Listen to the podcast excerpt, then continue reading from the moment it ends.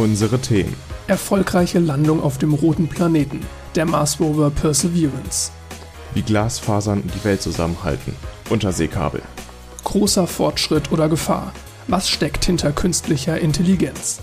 Und Googles Zukunftspläne. Werbetracking im Internet. Ladies and Gentlemen, willkommen zu 2 mit Potenzial.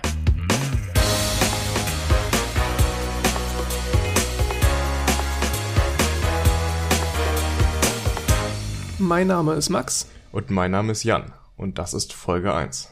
Ich habe das Gefühl, wir nehmen hier noch keine 40 Sekunden auf und meine Stimme ist schon dermaßen im Eimer. Sie hört sich, glaube ich, immer einfach rau an. Also ich glaube, das äh, werden die Zuschauer noch mitbekommen, dass Max Stimme sich ein wenig rauer anhört als meine. Aber ich habe das Gefühl, jetzt gerade ist es besonders schlimm. Ich weiß nicht, woran es liegt, aber... Ähm, das ist die Tagesform. ja, ja. Neuer Podcast. Genau. Mit einem seltsamen Namen. Wollen wir den kurz erklären am Anfang oder ist es das, äh, das Kanalbild, was es schon erklärt? Wir können ja jetzt, jetzt wo du es so angeteasert hast, sollten wir kurz drauf eingehen. Ich hoffe, wenn sich Leute das Kanalbild anschauen, beziehungsweise heißt das Kanalbild? Weiß ich nicht.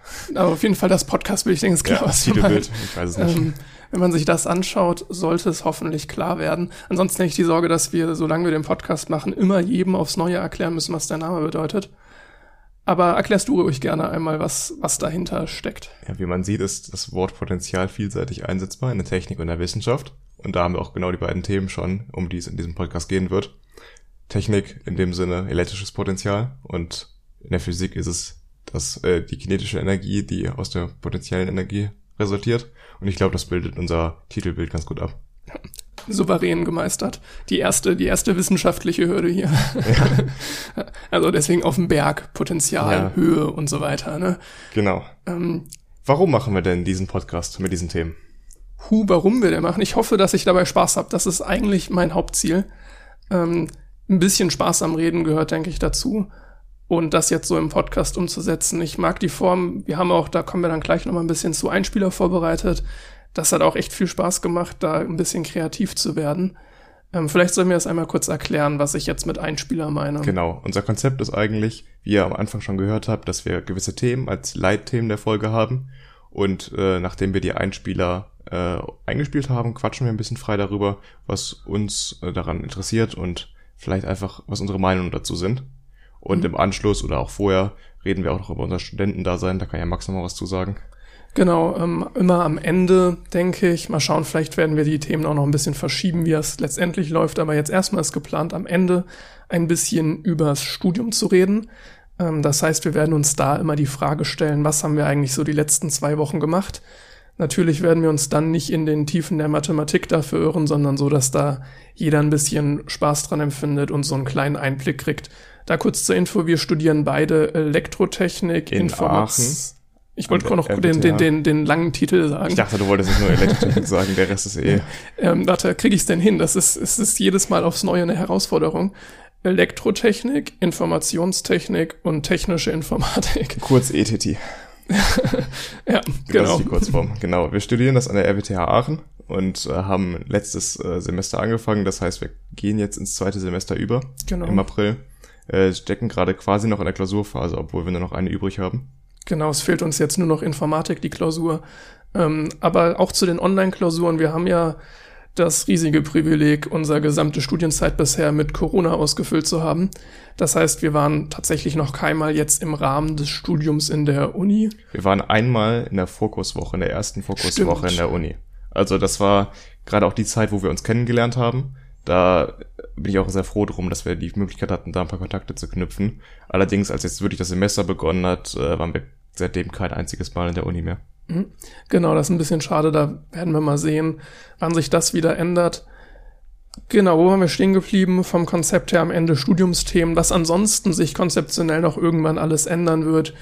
Letztendlich sowohl von den Themen her als auch von den Elementen, die wir in der Sendung immer einbringen, sind wir eigentlich sehr flexibel. Wir wollen eigentlich einfach das machen, worauf wir Lust haben und uns da nicht zu sehr einschränken. Auch wenn wir jetzt beide Elektrotechnik studieren, heißt das nicht, dass es jetzt nur um elektrotechnische Themen geht. Hat man ja eben schon ein bisschen gehört, da ist alles dabei, was wir irgendwie spannend finden. Genau, es geht auch vor allem nicht nur darum, die Technik an sich zu erläutern, sondern auch, was hat das für Auswirkungen auf die Gesellschaft und äh, was kann man vielleicht auch im Alltag damit anfangen. Und es geht eben nicht nur darum zu erklären, wie funktionieren jetzt technische Errungenschaften der Menschheit oder äh, was, wird, was passiert da genau, sondern äh, vielleicht auch ein bisschen was allgemeiner interessant ist. Wie erwähnt, wir sind beide Erstsemester, das heißt, wir sind jetzt meistens nicht Experten auf dem Gebiet, sondern erzählen Wissen, was wir uns im Laufe der Zeit angeeignet haben oder wo wir vorher recherchiert haben. Es kann also immer mal wieder vorkommen, dass uns Fehler unterlaufen. Das versuchen wir natür natürlich im möglichst geringen Rahmen zu halten. Wenn das mal passiert, dann und uns darauf aufmerksam gemacht wird, dann werden wir die Fehler in den Show Notes unten erwähnen, wenn es sich um kleinere Fehler handelt, wie Zahlendreher oder sowas in die Richtung. Aber wenn mal wirklich ein größerer Schnitzer dabei ist, werden wir das in der nächsten Folge dann nochmal aufgreifen und ein bisschen erklären, was uns da fehlgeleitet hat und so. Ähm, auf jeden Fall wollen wir dafür Transparenz sorgen. Dafür findet ihr auch einen Kontakt in den Show Notes, äh, nämlich unsere E-Mail-Adresse. Da können wir, freuen wir uns darüber, wenn wir Feedback bekommen zu der ersten Folge. Wir haben das ja auch noch nie gemacht. Hauptsächlich äh, da haben wir uns inspirieren lassen von den Podcasts, die wir selbst hören und mhm. äh, sind einfach Fan des Formats. Und wir würden uns freuen, wenn da Rückmeldung käme. Genau, alles, was ihr da habt an Themenvorschlägen, Kritik und so weiter. Wir können uns sogar auch vorstellen, mal Audiokommentare einzubetten, mal schauen, ob das irgendwann mal der Fall sein wird. Ähm, schreibt uns gerne per E-Mail alle Infos in den Show Notes dazu. Genau, dann wollte ich mal fragen, was gibt's denn bei dir so Neues? Nicht viel. In der Corona-Krise sitzen wir ja meistens zu Hause. Heute ist ein äh, Paket von AliExpress angekommen, habe ich gesehen. Ich bin ja froh, dass es durch den Suezkanal anscheinend auch durchgekommen ist, bevor der jetzt versperrt war. Ja, hast du es mitbekommen mit dem riesen Containerschiff? Ja, ja, genau, mal schauen.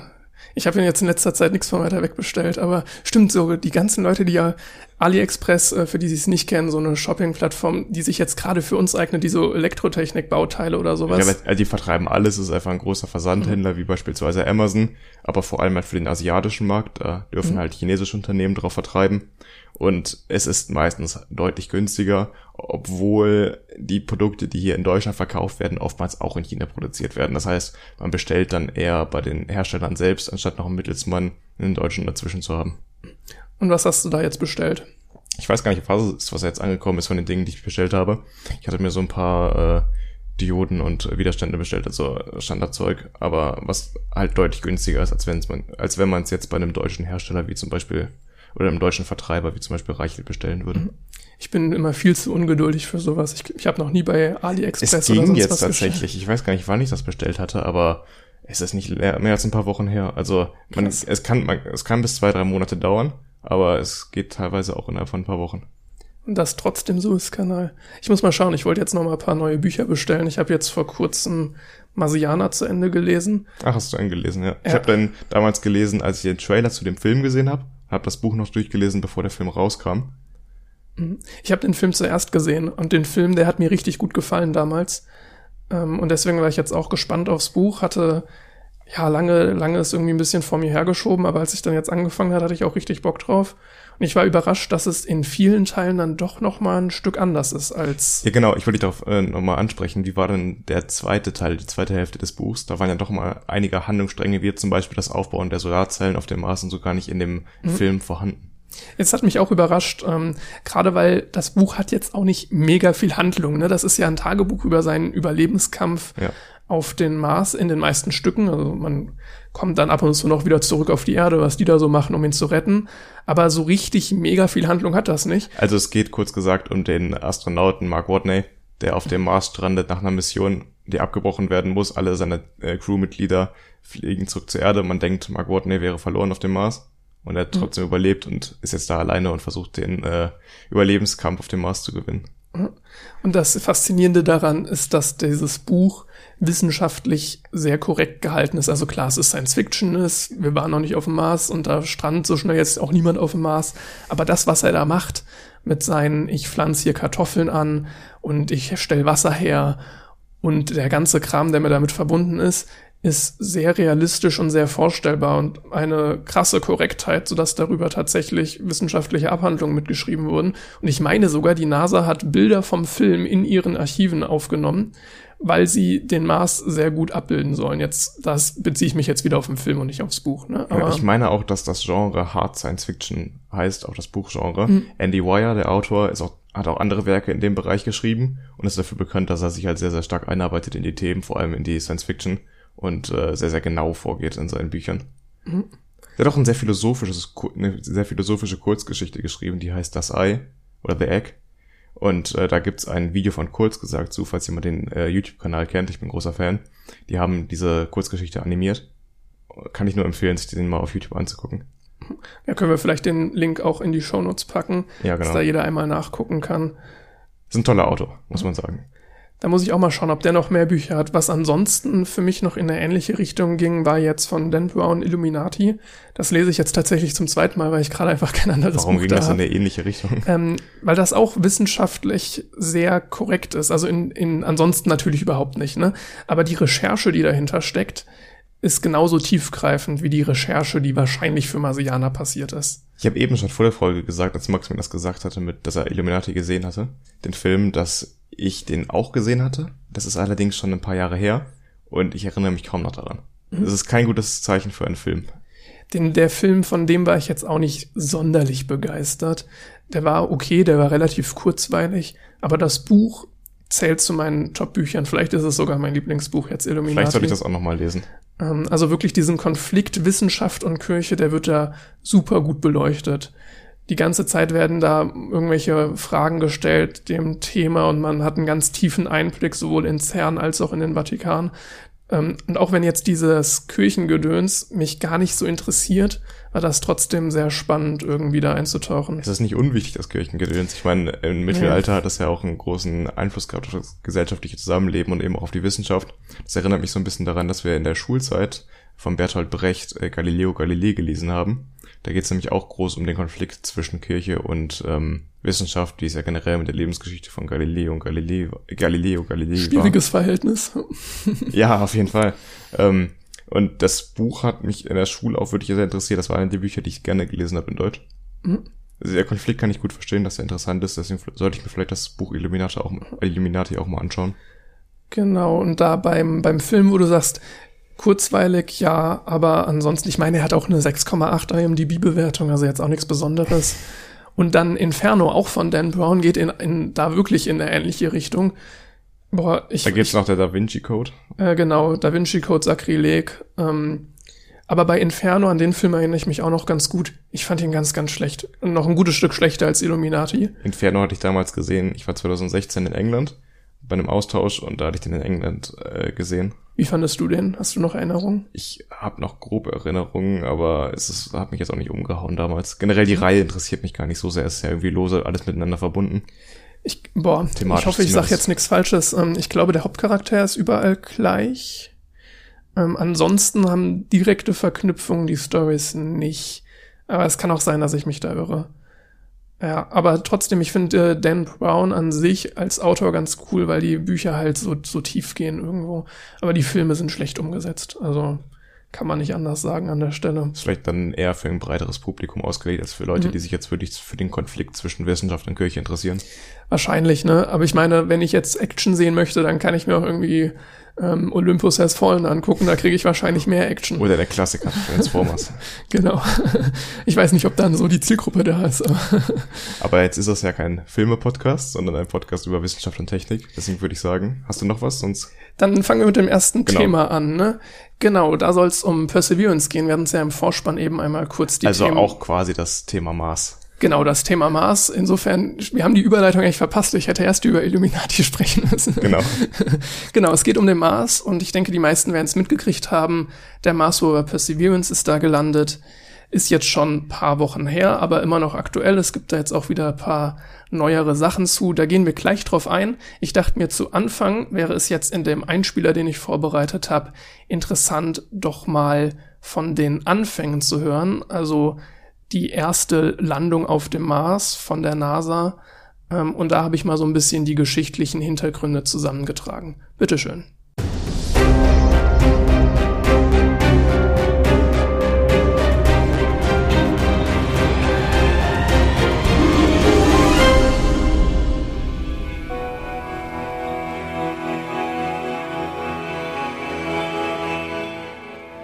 Am 17.02 landete der Mars Rover Perseverance erfolgreich auf dem Mars.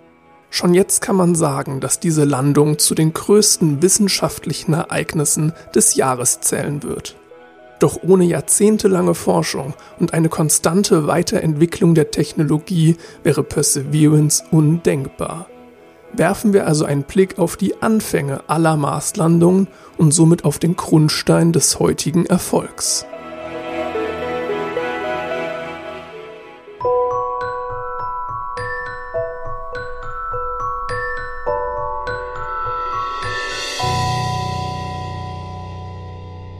Wir schreiben das Jahr 1971. Zwei Jahre ist es her, dass mit der Apollo 11 Mission erstmals ein Mensch die Oberfläche des Mondes betrat. Das Rennen zum Mond hat die USA gewonnen.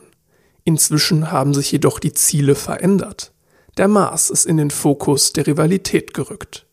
Diesmal sind es die Sowjets, die am 19. Mai mit Mars 2 erstmals eine Rakete ins All schicken, die ein Mars-Landemodul an Bord hat.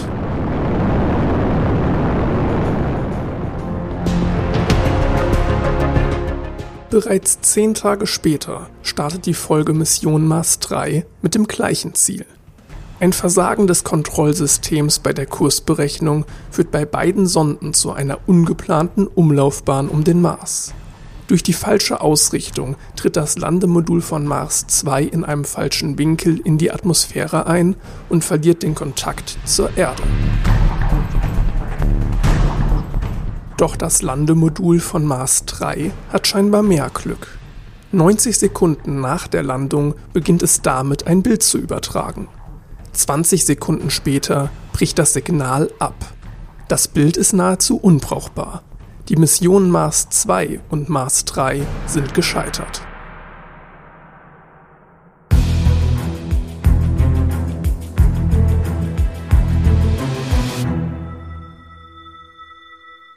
In den folgenden Jahren wird die Mars-Missionsreihe der Sowjetunion fortgeführt. Doch eine Landung gelingt nicht. So kommen 1975 die USA mit Viking 1 und Viking 2 zum Zug. Jede der beiden Sonden bestand aus einer Mutter- und einer Tochtersonde. Am 19. Juni 1976 trennten sich wie geplant Mutter- und Tochtersonde voneinander ab.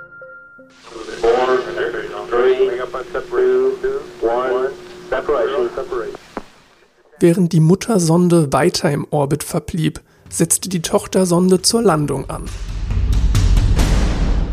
Bei einer Geschwindigkeit von 5 km pro Sekunde zündete die Sonde erste Triebwerke, welche sie für den Eintritt in die Marsatmosphäre entschleunigen.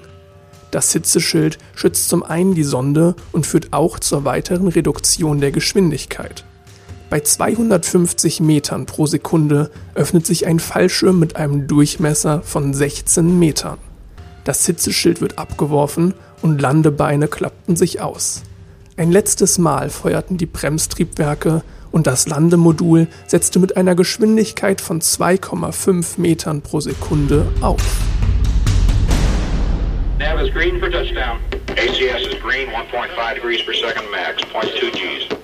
8 feet per second. Touchdown, we have touchdown. Extra zone. Die Landung verlief erfolgreich. Kurz nach der Landung beginnt die Übertragung des ersten Bildes von der Marsoberfläche.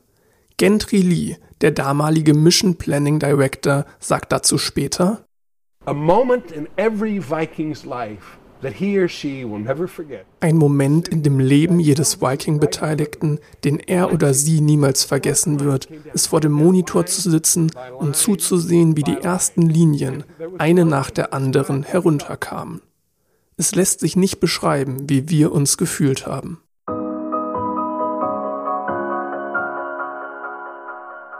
Zwei Monate später ließ sich der Erfolg mit Viking 2 wiederholen. Der erste Höhepunkt bei der Erforschung des Mars war erreicht. Die Lander sendeten um die 2300 Bilder zurück zur Erde. Erstmals konnten auch Bodenproben vom Mars untersucht werden.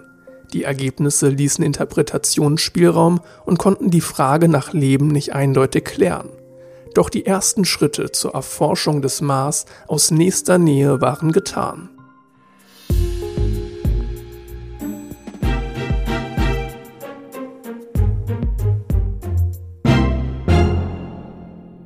Die weitere Geschichte der Marslandungen ist nicht nur von großen Erfolgen, sondern auch von vielen Fehlschlägen geprägt.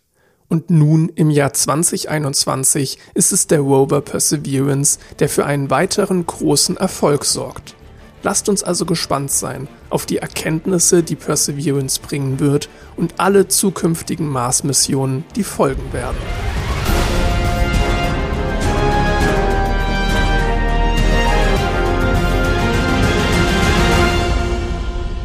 Diese Dramatik. Unfassbar. Ja. Ähm, genau, was ich bei der Recherche besonders interessant fand, war diese unterschiedlichen Landungsarten, die später mhm. noch kamen. Also wir hatten, äh, ich hatte da rausgefunden beim Pathfinder, ähm, der kam nach Viking, selbstverständlich, nur Viking war die erste Landung, da ist das Ding auch mit Düsen abgebremst worden und dann haben sich Airbags ausgeklappt und es ist einfach auf dem Mars geprallt mit einer echt hohen Geschwindigkeit und dann da rumgetütscht wie so ein Basketball. Das finde ich ja auch Wahnsinn. Also meine Überlegung dazu ist eigentlich, so ein Projekt kostet Milliarden der NASA. Die NASA ist öffentlich finanziert.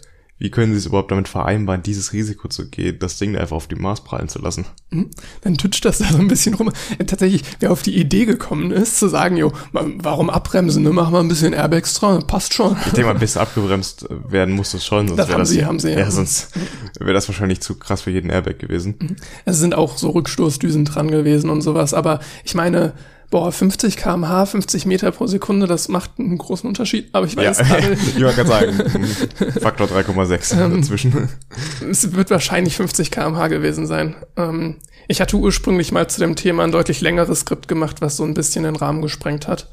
Ja, das war, glaube ich, elf Minuten oder zwölf Minuten lang der erste Einspieler, genau, den du da vorgeschlagen genau. hast. Ähm, ich meine, ähm, 50 kmh waren es, aber würde ich mich jetzt nicht drauf festnageln lassen wollen. Klingt Aber, auf jeden Fall realistischer als 50 ja, Meter pro Sekunde. Ja, genau. Ähm, bei Opportunity und Spirit haben sie dann schon ein Stück weit diese Skycrane-Technologie angewandt.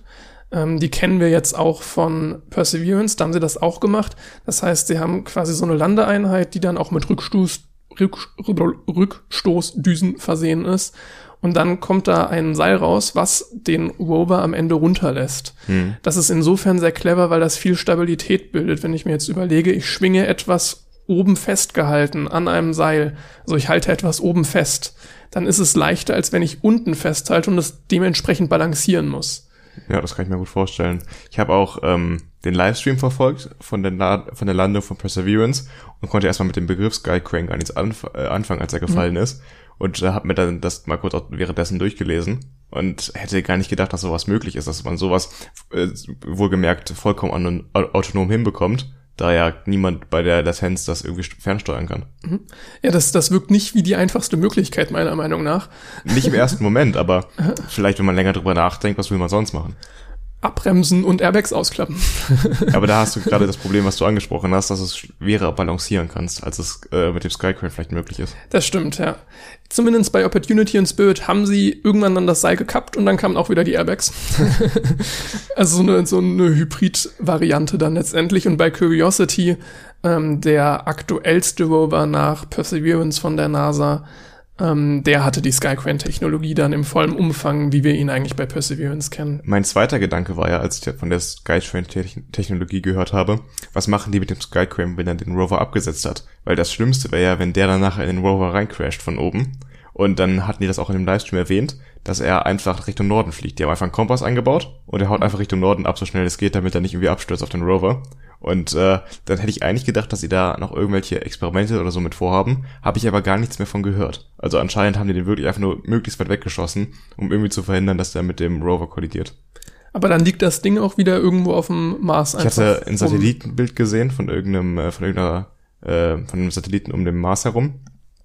Da konnte man den Schirm, den äh, Skycrane, den Rover und das Hitzeschild sehen, wie die in vier verschiedenen Orten lagen relativ weit voneinander entfernt. Also das Hitzeschild wurde ja auch relativ früh abgeworfen und äh, das lag dann auch an einem ganz anderen Ort. Mhm. Ja, Finde ich krass, dass man einfach so die Sachen da rumballert. Also keine Ahnung, jetzt auch wenn das Ding da abstürzt, das zersplittert die doch, da hast du da so viel Material rumliegen oder. Ich weiß nicht, wie stark das zersplittert. Also es wird schon sehr äh, stark gebaut sein, sehr gefestigt Stimmt, gut, und im Zweifelsfall federn sie das vielleicht, gut, so eine richtige Landung wird das Ding ja nicht hinlegen, ne? Aber wahrscheinlich haben sie dann da auch paar Düsen dran. Aber gut, das ist jetzt Mutmaßung, ne? Ja, das weiß ich jetzt auch nicht. Es gibt aktuelle Neuigkeiten von Perseverance. Es ist ja schon ein bisschen was her und ähm, es kam jetzt eine Sounddatei von Perseverance, in die wir jetzt gerne einmal reinhören können.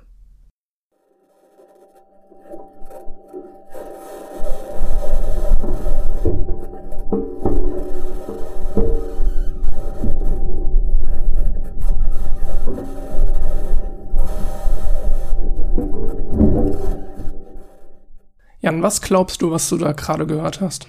Ja, habe ich mir gerade auch überlegt. Ich habe das gerade auch zum ersten Mal gehört. Und im ersten Moment ging mir durch den Kopf, dass das einfach die äh, Mechanik des Rovers ist, wenn er rollt. Exakt, ja. Es ist eine Aufnahme, wie der Rover gerade durch die Gegend fährt. Witzigerweise gibt's darin ein Kratzgeräusch. Ich kann ja jetzt nicht sagen, was da jetzt genau das Kratzgeräusch ist, aber die NASA hat gesagt, wir haben da ein Kratzgeräusch drin, was wir nicht zuordnen können. Okay, ist vielleicht irgendwo Sand reingekommen? Vielleicht irgendwie sowas. Aber ich meine, sie können das ja auch ein Stück weit testen auf der Erde. Und sie können jetzt sagen, keine Ahnung, dieses Geräusch gehört jetzt zu dem Gerät oder das kommt vom Reifen da und da. Aber bei diesem Kratzgeräusch, keine Ahnung. Das stelle ich mir aber auch schwierig vor, das nachzustellen. Also stell dir vor, das ist ein Geräusch und muss das jetzt nachbilden und gucken, woran liegt's. Also das ist sicherlich nicht einfach. Solange da niemand schreit, so ich klemm fest. ja, also die äh, Videos hatte ich davor auch schon gesehen. Vor allem das Landungsvideo fand ich besonders beeindruckend. Und die Sounddatei, gut, was willst du erwarten? Also, mhm. du kannst jetzt vom Mast nicht erwarten, dass irgendwelche großen Geräusche kommen. Ich weiß auch gar nicht, wie sich das verhält mit äh, der Abmaßatmosphäre. Wie verbreiten sich da überhaupt äh, Schallwellen? Du hast ja schon eine äh, sehr geringe, so ein Prozent ne, der Erdatmosphäre genau. oder sowas. Müsste, denke ich, reichen für so ein normales Schallzeug. Aber ich weiß es halt, dass im Meer Geräusche deutlich weiter transportiert werden, weil das Medium dichter ist. Mhm das, also andersrum würde ich mir vorstellen, dass auf dem Mars Geräusche nur eine sehr, sehr kurze Distanz zurücklegen. Die Frage ist, wie viel lauter haben sie das Ganze jetzt gedreht und so? Kann ich Wahrscheinlich sehr viel lauter. Ja, kann ich mir auch Oder vorstellen. Oder die Distanz, die Distanz ist einfach sehr kurz, das weiß ich nicht. Mhm. Ich habe noch ein zweites Geräusch mitgebracht. Können wir auch einmal kurz reinhören, dann kannst du raten, was das ist. Diesmal wird's, glaube ich, ein Stückchen schwieriger.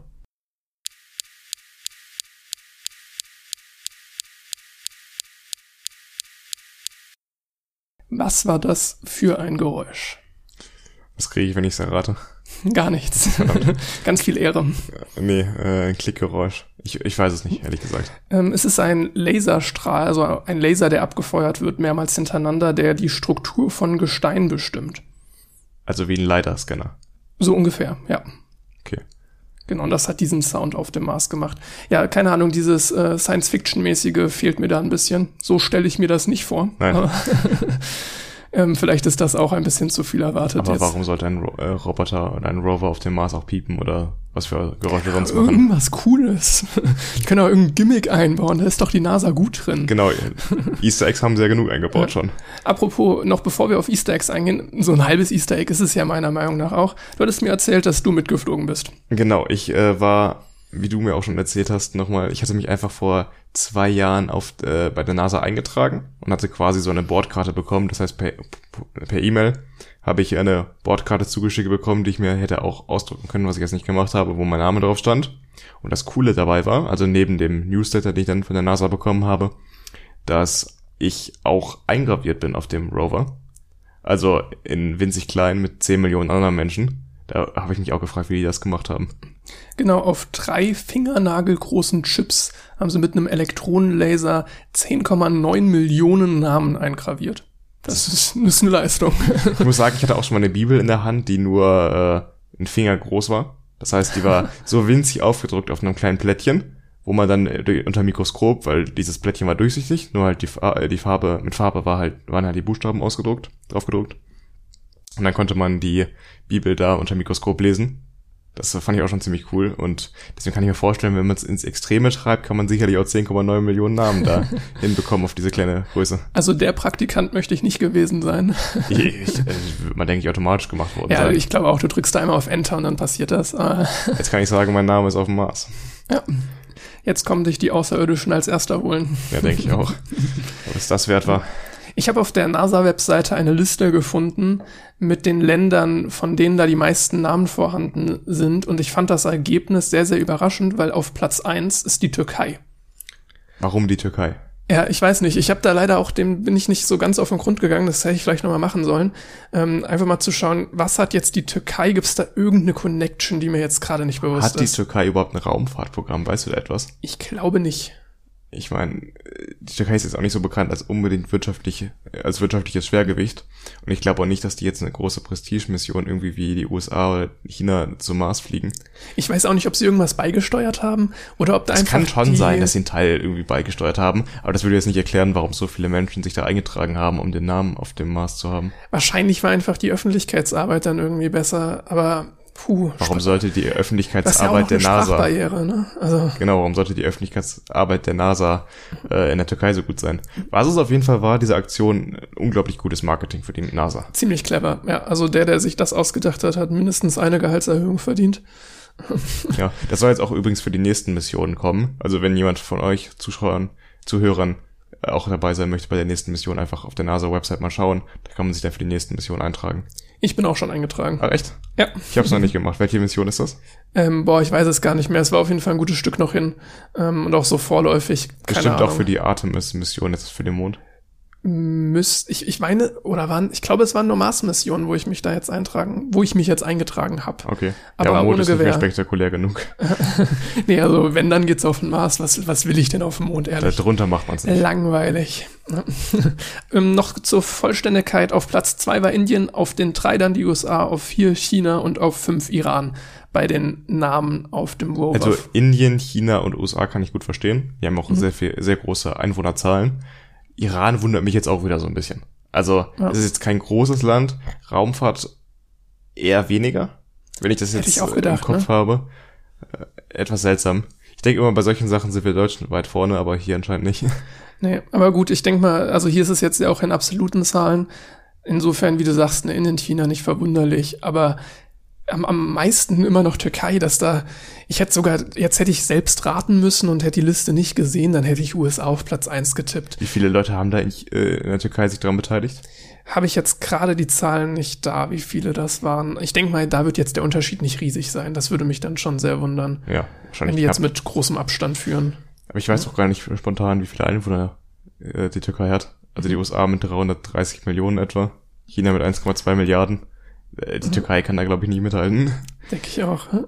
Es gab ein paar spannende Experimente mit an Bord. Ähm, bei vielen, die sind alle sehr Hightech und da kann ich gar nicht so viel sagen. Aber das Spannendste fand ich ist Moxie. Und zwar ist das ein Versuch, Sauerstoff aus der CO2-Atmosphäre vom Mars ähm, herauszuziehen und ähm, damit dann Sauerstoff herzustellen. Ja, Sauerstoff für äh, natürlich zum Atmen und für die Treibstoffproduktion. Genau. Und ich als Noob in Chemie hätte jetzt gedacht, irgendwie, ich habe hier CO2, also Kohlenstoff und Sauerstoff, dann spalte ich das auf in Kohlenstoff und Sauerstoff. so funktioniert das Ganze nicht. Wie sie da genau technisch vorgehen, kann ich da nicht sagen. Da gibt's ein sehr cooles ähm, Video. Da sprechen sie das unter anderem an, aber das Video ist auch so einfach sehr gut. Ich meine, es heißt The Insane Engineering of Perseverance. Boah, ich packe auf jeden Fall den Link da mal in die Shownotes rein. Aber um das Ganze aufzulösen, sie spalten das Ganze auf in Kohlenstoffmonoxid und Sauerstoff. Das ergibt aber auch Sinn, weil ein Kohlenstoffdioxidatom besteht ja aus zwei Kohlenstoffteilchen und ähm, einem Sauerstoffteilchen nur. Und wenn du dann, äh, glaube ich, den Kohlenstoff äh, von dem Sauerstoff komplett trennen müsstest, wäre das viel energetisch aufwendiger, als wenn du jetzt einfach Kohlenstoff und Sauerstoff die Verbindung belässt. Ah, nee, warte, CO2 ist äh, natürlich ein Kohlenstoff und zwei Sauerstoffatome, sorry. Ähm, das ist natürlich einfacher, wenn du die eine Verbindung zwischen Kohlenstoff und Sauerstoff einfach belässt, das zu Kohlenstoffmonoxid le- äh, machen, also machst und dann den einen Sauerstoff nur abspaltest, als wenn du jetzt Kohlenstoff und Sauerstoff komplett trennen würdest. Da hat sich für mich auch ein bisschen die Frage angeschlossen, wie passiert das eigentlich auf der ISS? Ähm, weil wenn wir jetzt uns überlegen, wie stelle ich Sauerstoff her, damit theoretisch potenziell mal Menschen auf dem Mars atmen können, es sind ja Menschen im Weltall oder zumindest sehr weit über der Erde, wo es jetzt mit Luft schwierig wird. Das wäre schon der Weltall. Das Weltall, ja. Ähm, genau, ich bin da jetzt nicht ganz so mit der Definition, aber stimmt, zählt als Das ist ja Weltall. auch ein fließender Übergang. Also Ja, genau. man setzte mal die Grenze bei 100 Kilometern. Aber äh, das ist äh, der Übergang da zwischen den Sphären, die dann irgendwie, wo man dann irgendwann mal festgelegt hat, das ist jetzt der Weltraum. Irgendein Typ hat auch mal gesagt, der Weltraum ist so eine Autostunde entfernt. So als schönes Zitat am Rande. Aber an sich ist das ein fließender Übergang. Irgendwann werden halt die Atome, also die Sauerstoff- und vor allem Stickstoffatome in der Atmosphäre so dünn gesät, dass man irgendwann dann nicht mehr von der Atmosphäre spricht, sondern vom Weltall. Genau, auf der ISS machen sie das mit Elektrolyse. Das heißt, sie schaffen da regelmäßig vergleichsweise große Mengen Wasser hoch, um aus dem Wasser den Sauerstoff zu gewinnen. Und für eine Mars-Mission ist das blöd. Wasser ist schwer. Ja, aber ich meine, Gase brauchen mehr Volumen. Das ist auch nicht besonders gut. Auch nicht toll. Nee. Insofern, Moxie, der das einfach aus der Atmosphäre vom Mars zieht, ist da die praktischste Lösung. Ja, das wäre auch praktisch, wenn man auf dem Mars Wasser finden könnte, wo du das gerade angesprochen hast. Dann wäre nämlich äh, Elektrolyse auch machbar. Das mhm. plant man ja auch so ein bisschen auf dem Mond, da man da ja auch gefrorenes Wasser gefunden hat. Dass man äh, mit Hilfe von Elektrolyse äh, H2O in Wasserstoff und Sauerstoff aufteilt, was zum einen zu Knallgas gemacht werden kann. Das bedeutet, dass man damit auch Raketen antreiben kann in der Theorie. Oder halt den Sauerstoff nutzen kann, um ihn mit Stickstoff zu mischen, den man dann aber auch aus der Atmosphäre ziehen muss oder mitbringen muss von der Erde, um die als Atemluft für Menschen bereitzustellen. So oder so, ich bin gespannt, was bei Moxie rumkommt, wenn da die ersten Ergebnisse reinkommen. Eine weitere sehr spannende Sache ist Ingenuity, das Vorzeigeprojekt der NASA. Ich würde sagen, das Prestigeobjekt der NASA. Auch das, ja. es ist so ein bisschen, sie wollen damit zeigen, wir, wir haben es drauf. Mal schauen, ob es klappt. Da jetzt China ja auch auf dem Mars landen will, versuchen sie mit Ingenuity natürlich ihre Überlegenheit ein bisschen zu demonstrieren. Man muss schon, man muss schon zeigen, dass man es kann. Ich meine, Startfenster öffnet sich jetzt am 8. April. Ähm, wann sie dann genau starten, steht noch nicht fest, aber ich meine, für dann ist das Startfenster geplant. Erstmal, es sind keine wissenschaftlichen Experimente wirklich mit an Bord. Also sie wollen einfach nur fliegen auf dem Mars. Also ganz kurz, Ingenuity wird ein sehr kleiner, leichter äh, Helikopter sein, der von, der am Rover gerade noch dran heftet und der dann vom Rover ausgesetzt wird auf dem Mars und da einen Testflug machen soll. Genau, klein bedeutet jetzt in dem Zusammenhang, ähm, boah, ich hatte auch irgendwo mal rausgesucht, wie die Rotorblätter, was die für einen Durchmesser haben. Auf jeden Fall leicht. Auf jeden Fall leicht und zwar 1,8 Kilogramm schwer. Ja, also nichts. Für genau. ähm, Mars-Verhältnisse, denke ich mal. Ja, ich weiß nicht, wie viel, also ist das das Gewicht auf der Erde wahrscheinlich? Äh, Gehe ich von aus. Da wird auf dem Mars noch ein bisschen ja. leichter sein. Also habe ich hier jetzt nicht explizit stehen, aber ich würde davon ausgehen. Also sonst hat da ja keiner Bezug zu, wie viel das jetzt auf dem Mars ist. Ja, das stimmt. Wäre wär eine dumme Angabe irgendwie. Mhm. Eine ganz interessante Sache, auf die ich auch so gestoßen bin beim Recherchieren, war ein Artikel in erster Linie auf Englisch, wo es ähm, immer die Frage war, ähm, Will Ingenuity cause an Atmosphere Breakdown? Und Atmosphere Breakdown klingt für mich nach Mars-Apokalypse. für die armen Rover, die da sind. Ja, genau. Ähm, also was passiert da genau? Ich habe mich da ein bisschen reingelesen und es ist gar nicht so spektakulär. Schade. ein bisschen so ein Clickbait-Titel. Aber letztendlich ist es ein Phänomen, wo sich, was wir auch hier auf der Erde forsch, ähm, was wir hier auch auf der Erde haben. Und zwar, wenn sich so Rotorblätter drehen, sei es jetzt bei Hubschraubern, laden die sich elektrostatisch auf. Durch die Rotation haben die nämlich Reibung mit Partikeln in der Luft. Und diese Elektrostatik, ähm, diese Elektrizität, die da entsteht, die muss auch hier auf der Erde irgendwie abgeleitet werden, ähm, bevor, also es ist ein Problem, wenn sich jetzt jemand abseilt, um wen zu mhm. retten, als Beispiel. Und der berührt dann mit seinem Fuß als erstes den Boden und hängt dann im Seil, dann entlädt sich der Hubschrauber über die Person nicht gut. Nee, das kann ich mir vorstellen. Deswegen gibt es bei Hubschraubern tatsächlich Anti-Statik-Bänder, die die vorher auf den Boden klatschen. Wie groß sind denn die Ströme, die da entstehen? Weißt du das? Weiß ich nicht. Nee. Also, wenn du sagst, dass, ich, dass es nicht gut ist, also man kennt das ja, wenn man im Sommer irgendwie an, ins Auto fasst oder so, dass man dann schon mal einen Schlag bekommt eher. Das, kann, das stelle ich mir jetzt unangenehm vor, aber es ist sicherlich nicht lebensgefährlich. Wenn du jetzt sagst, dass es gefährlich wird für jemanden, der mit dem äh, Fuß zuerst den Boden berührt vom Helikopter aus, dann kann ich mir schon vorstellen, dass die Ströme da erheblich sind. Denke ich auch. Also es ist auf jeden Fall eine nicht erhebliche gesundheitliche Gefährdung, weil ansonsten würde man sich nicht die Mühe machen, so ein Antistatikband auf den Boden zu halten. Ja, wahrscheinlich.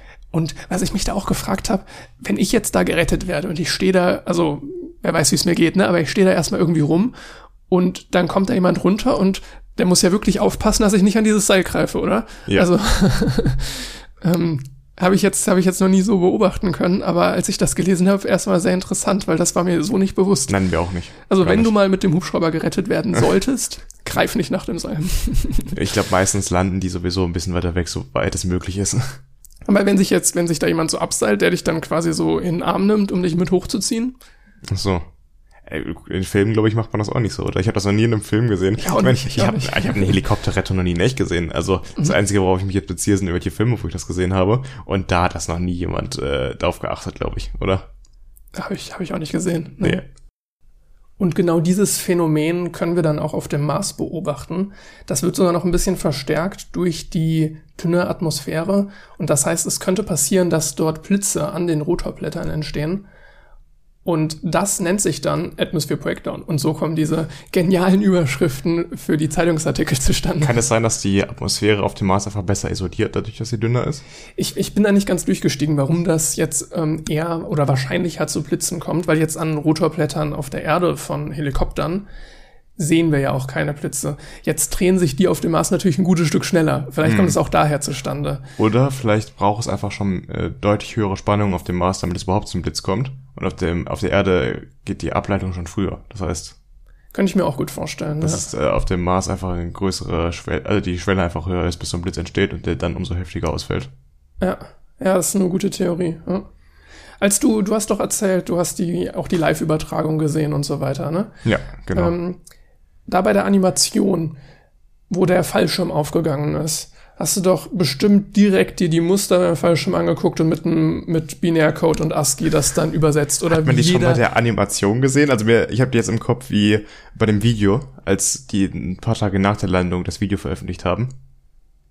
Kann, kann auch gut sein. In der Animation muss es nicht sein. Ich hätte jetzt einfach mal drauf geschlossen, dass sie es da auch schon gemacht haben. Also der äh, Fallschirm war auf jeden Fall weiß-rot, das habe ich aus der An Animation noch im Kopf.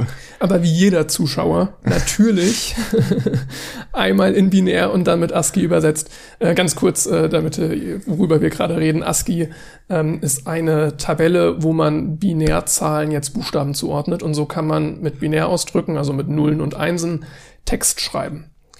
Und das hat die NASA gemacht. Und zwar mit ihrem Fallschirm. Da haben sie eine geheime Botschaft, also geheim in Anführungszeichen, aber eine versteckte Ich meine, Botschaft. bei den vielen Zuschauern, die dazu gucken, kann man nicht damit rechnen, dass das relativ schnell jemand entschlüsselt. Ja, auf jeden Fall ein ganz, ganz witziges Easter Egg. Da stand ähm, der Mighty Things, also vage Großes. Und das ist das Motto von JPL. JPL ist was? JPL ist die, äh, die Produktion quasi von der NASA, die die ganzen äh, Bauteile für den, äh, für den Luftraum, für den Weltall, für das Weltall produziert. Zum Beispiel haben die auch bei dem Curiosity Rover im Morsecode äh, ihre Reifen designt, sozusagen, dass der Reifen einen Morsecode hinterlässt an Spuren, in dem halt äh, JPL stand. Steht für Jet Propulsion Laboratory. Habe ich es richtig ausgesprochen? Wahrscheinlich nicht, aber ist irgendwie sowas, ja, auf in die jeden Fall. Richtung, in die Richtung. Auf jeden Fall sind das große Hallen, äh, da produzieren die die Raketen der NASA und die äh, Rover, die danach auf dem Mars landen. Es wurde noch ein zweites Easter Egg eingebaut. Und zwar wurde so eine kleine Plakette auf Perseverance angebracht, wo man die Familie der Rover sieht. Das heißt, es geht los mit Surgeoner, mit Spirit und Opportunity, dann kommt Curiosity und als letztes Perseverance, die da wie die Evolution des Menschen hintereinander aufgereiht wurden. ist eigentlich eine lustige Idee, das stimmt. Also ich finde es immer wieder ganz witzig. äh, Das ist auch alles sehr medienwirksam dadurch. Jetzt das mit den Namen, diese Sachen hier, das ist einfach total clever, um Aufmerksamkeit Ich zu meine, bei der generieren. NASA arbeiten auch viele Nerds und das ist eben auch die Sache, dass da, glaube ich, sowas ganz lustig gefunden wird. Ich meine, wie wir jetzt auch drüber reden, das trifft einfach genau den richtigen Nerv bei den Leuten, die sich das anschauen. Genau. Nee, auf jeden Fall bin ich gespannt, was da jetzt noch in der nächsten Zeit kommt, was bei Moxie rumkommt und die ganzen wissenschaftlichen Ergebnisse, die jetzt da nach und nach kommen. Wir werden bestimmt, wenn da jetzt irgendwas Großes bei rauskommt, auch immer mal wieder darauf eingehen. Ich glaube, es ist einfach ein Thema, was sich super anbietet. Äh, eben nicht nur die Wissenschaft, die da betrieben wird mit so Experimenten wie Moxie, sondern auch die ingenieurstechnische Leistung, die einfach so ein Rover ist, den man auf den Mars schickt. Ich glaube, das ist einfach auch für viele Nationen wie die USA einfach so ein Prestigeprojekt, die auch bisher die einzige Nation ist, die erfolgreich auf dem Mars gelandet ist, wie du in dem Einspieler auch schon sagtest. Und das ist einfach so ein bisschen das, wo die Menschheit gerade dran ist. Ich glaube, viele Nationen versuchen es dem gleich zu machen. Vielleicht landet demnächst noch Bavaria One da. Dann hätten wir äh, Von welcher Nation ist der? Bavaria One, Ja. Der bayerische von. Hast du das nicht auf, auf dem, äh, im Kopf? Vor zwei Jahren hatte sich Markus Söder mal hingestellt vor die Presse mit einem Logo mit Bavaria One, dass äh, da er irgendwelche Ambitionen hatte, ein bayerisches äh, Raumschiff irgendwie in den Weltall zu schicken. Boah, ist voll an mir vorbeigegangen. Ja. hat, man, hat man sich auf jeden Fall sehr darüber lustig gemacht und mittlerweile ist da auch nicht mehr viel hinter. nee, aber keine Ahnung, ich habe generell so eine Faszination für die Weltallthemen. Ich weiß nicht. Ja, ich glaube, das geht einfach vielen so und ähm, das ist doch, glaube ich, einfach das ambitionierteste, was wir als Menschen gerade vorantreiben mit. Mhm. Aber auch wenn es sehr viel Spaß macht, würde ich vorschlagen, dass wir das Weltallthema jetzt hinter uns lassen und du hast noch was vorbereitet. Genau, ich habe als nächstes Thema vorbereitet, äh, wie Glasfasern die Welt zusammenhalten. Äh, ein Thema über Unterseekabel. Ich glaube, das ist vielen nicht bewusst, aber der größte Teil, also wirklich äh, ich habe verschiedene Zahlen gefunden, 95 bis 99 Prozent des Datenverkehrs in der Welt läuft über diese Kabel, die am Meeresgrund verlaufen zwischen Europa und den USA oder auch in andere Teile der Welt, aber da liegen die meisten zwischen. Und in meinem Einspieler geht es ein bisschen darum, wie wichtig sind eigentlich diese Kabel und wann haben wir angefangen, die zu bauen. Viel Spaß!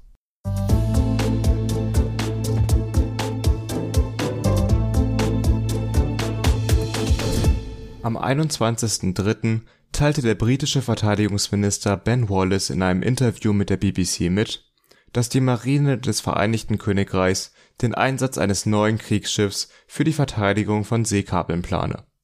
Im NATO-Bündnis herrscht schon länger die Sorge vor, dass russische Spionage-U-Boote Unterwasserkabel anzapfen oder ganz kappen könnten. Was genau macht aber die Infrastruktur am Meeresgrund so wichtig? Und wie kam es dazu, dass beinahe der gesamte Datenverkehr der Welt über diese Kabel läuft. Zunächst werfen wir einen Blick weit in die Vergangenheit.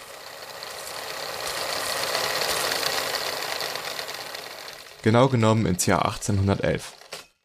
Da gelang es dem Deutschen Samuel Thomas von Semmering während der Anfänge der elektrischen Telegrafie ein Signal durch die Isar in München zu schicken.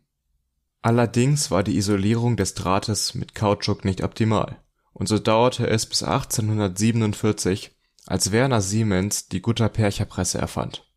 Das Material eignete sich deutlich besser, um Kupferkabel von Wasser zu isolieren, und 1850 folgt schließlich das erste Unterseekabel zwischen Frankreich und England, welches bedauerlicherweise einen Tag nach der ersten Signalübertragung von einem Fischernetz zerstört wurde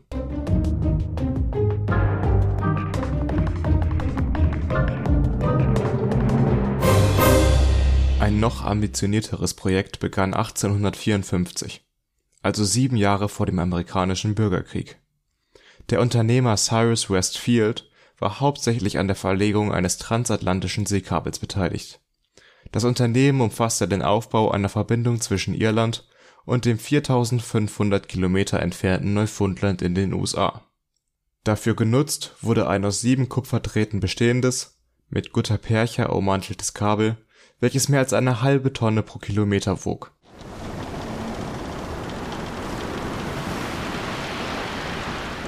Herabgelassen auf den zum größten Teil noch unerforschten Meeresgrund wurde das Unterseekabel von Seilwinden auf Schiffen, die mit Wind und Dampfkraft fuhren. Nachdem das Projekt über vier Jahre hinweg immer wieder an reißenden Kabeln und anderen Widrigkeiten scheiterte gelang es am 16. August 1858, eine Nachricht von Queen Victoria an den damaligen US-Präsidenten James Buchanan zu versenden.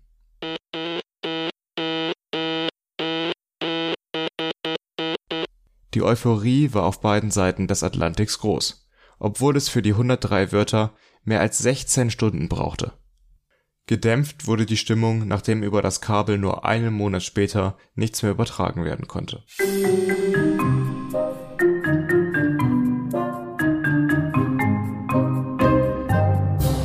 Schließlich wurde ab 1866 eine dauerhafte Telegrafenverbindung zwischen den USA und Europa aufgebaut.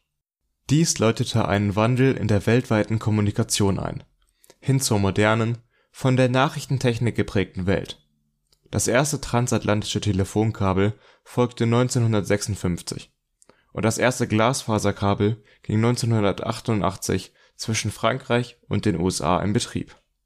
Während anfangs noch Telekommunikationsunternehmen die Unterwasserkabel verlegten und im Anschluss die Nutzungsrechte verkauften, sind es in den letzten Jahren immer stärker die großen Tech-Konzerne, die eigene Verbindungen zwischen ihren Rechenzentren aufbauen.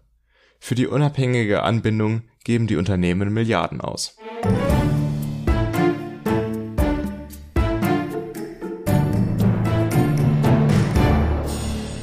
Heutzutage können die modernsten Glasfaserkabel bis zu 170 Terabit pro Sekunde übertragen und sind auf hoher See inklusive schützender Ummantelung gerade einmal so dick wie eineinhalb Gartenschläuche. Kein Satellit kann kontinenteübergreifend mit einer vergleichbar kurzen Latenz die so wichtigen Informationen für Privatleben und Wirtschaft übertragen. Ohne diese Kabel wäre der Fluss von Kapital, der Austausch von Meldungen in Echtzeit sowie das Livestreamen von Inhalten nicht denkbar. Aus diesem Grund ist die Infrastruktur am Meeresgrund essentiell für unser gesellschaftliches Zusammenleben.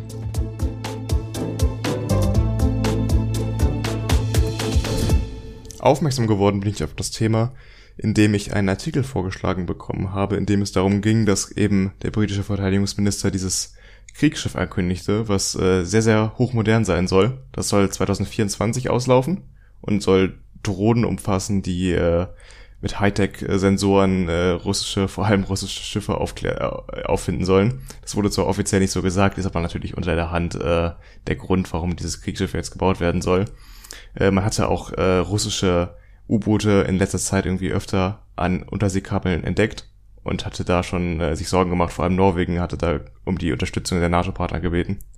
Ich hatte mich da auch gefragt, ähm, als du jetzt gerade Schiffe meintest, das meiste, was da ja dann an Anzapfen und Datenklau oder sonst wie läuft, also beziehungsweise die Gefahr besteht, müsste ja über U-Boote laufen. Das heißt, deren Kriegsschiff scannt jetzt nach unten hin, oder? Genau, ja, das soll äh, vor allem überwachen, hat aber wohl auch äh, ordentlich Waffensysteme für den Zweifel. Also man hatte äh, Angst, ich weiß nicht, ich habe es mir jetzt nicht aufgeschrieben, wie das hieß, vor allem vor einem russischen U-Boot, über das so gut wie nichts bekannt ist, weil das unter Geheimhaltung gebaut wurde.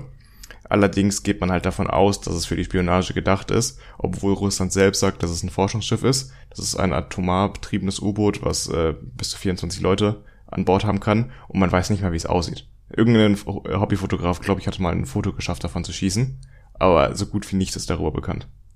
Ich finde das sehr spannend. Es gibt ja so wenige Knotenpunkte, wo dann ziemlich viel der Infrastruktur, die fürs Internet notwendig ist, langläuft.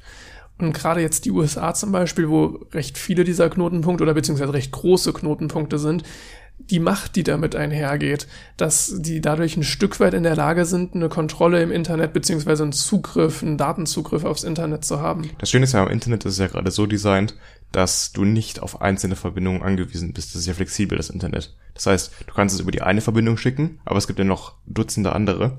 Was heißt Dutzende? Insgesamt gibt es heute etwa 450 offizielle Seekabel zum Beispiel und natürlich noch viel, viel mehr über Land. Ja, aber gerade bei den Seekabeln, das sind gar nicht so viele, wie ich gedacht hätte. Allerdings ist es auch unglaublich teuer, die zu verlegen. Ja, ja, das kann ich mir vorstellen. Dass, also ähm, das ist ein, ein riesigen Aufwand verbunden, sowas zu äh, verlegen. Umso beeindruckender ist es eigentlich, dass es da schon 1850 geklappt hat, zwischen Frankreich und England ein Kabel zu verlegen. Mhm, das ist früh. Ja. Du musst dir überlegen, äh, was für eine Zeit das war. Das war äh, 40 Jahre nach Napoleon und äh, um 1850 herum zur Zeiten deutscher Revolution, noch vor dem amerikanischen Bürgerkrieg. Also es war, was, wie kann man sich das vorstellen? Das waren die Anfänge der Fotografie, vielleicht gerade mal.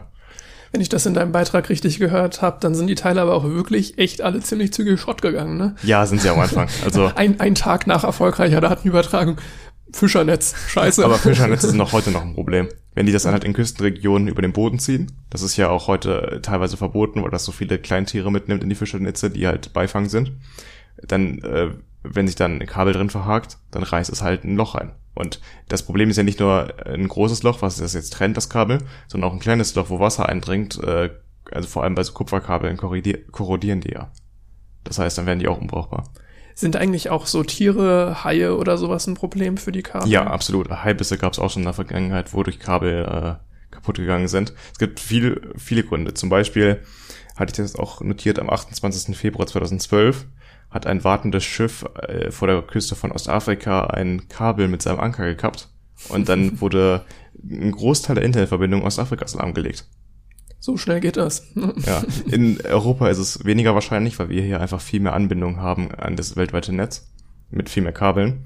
Äh, in Afrika ist einfach äh, durch die Vergangenheit, durch die Geschichte der Stand viel äh, weniger weit fortgeschritten. Das heißt, es gibt viel weniger Kabelausbau in Afrika. Und was bei uns auch für Ausfälle da wären, wenn das jetzt äh, sonderlich anfällig wäre und dann da das Internet ausfallen würde. was das wirtschaftlich bedeutet für so ein Land wie jetzt zum Beispiel Deutschland oder Darauf- generell Europa. Darauf wollte ich ja kurz noch eingehen am Ende des Beitrags, als ich da erwähnt habe, was es zum Beispiel für den Fluss des Kapitals bedeutet. Das spielt vor allem darauf an, dass die alle Aktienmärkte über das Internet funktionieren, alle Orders darüber, also die Kapitalverteilung einfach in der Welt darüber läuft. Und man stelle sich vor, wenn hier die Firmen oder der Aktienmarkt für einen Moment kein Internet hätten, was das für ein Mhm. Problem darstellen würde für die Weltwirtschaft.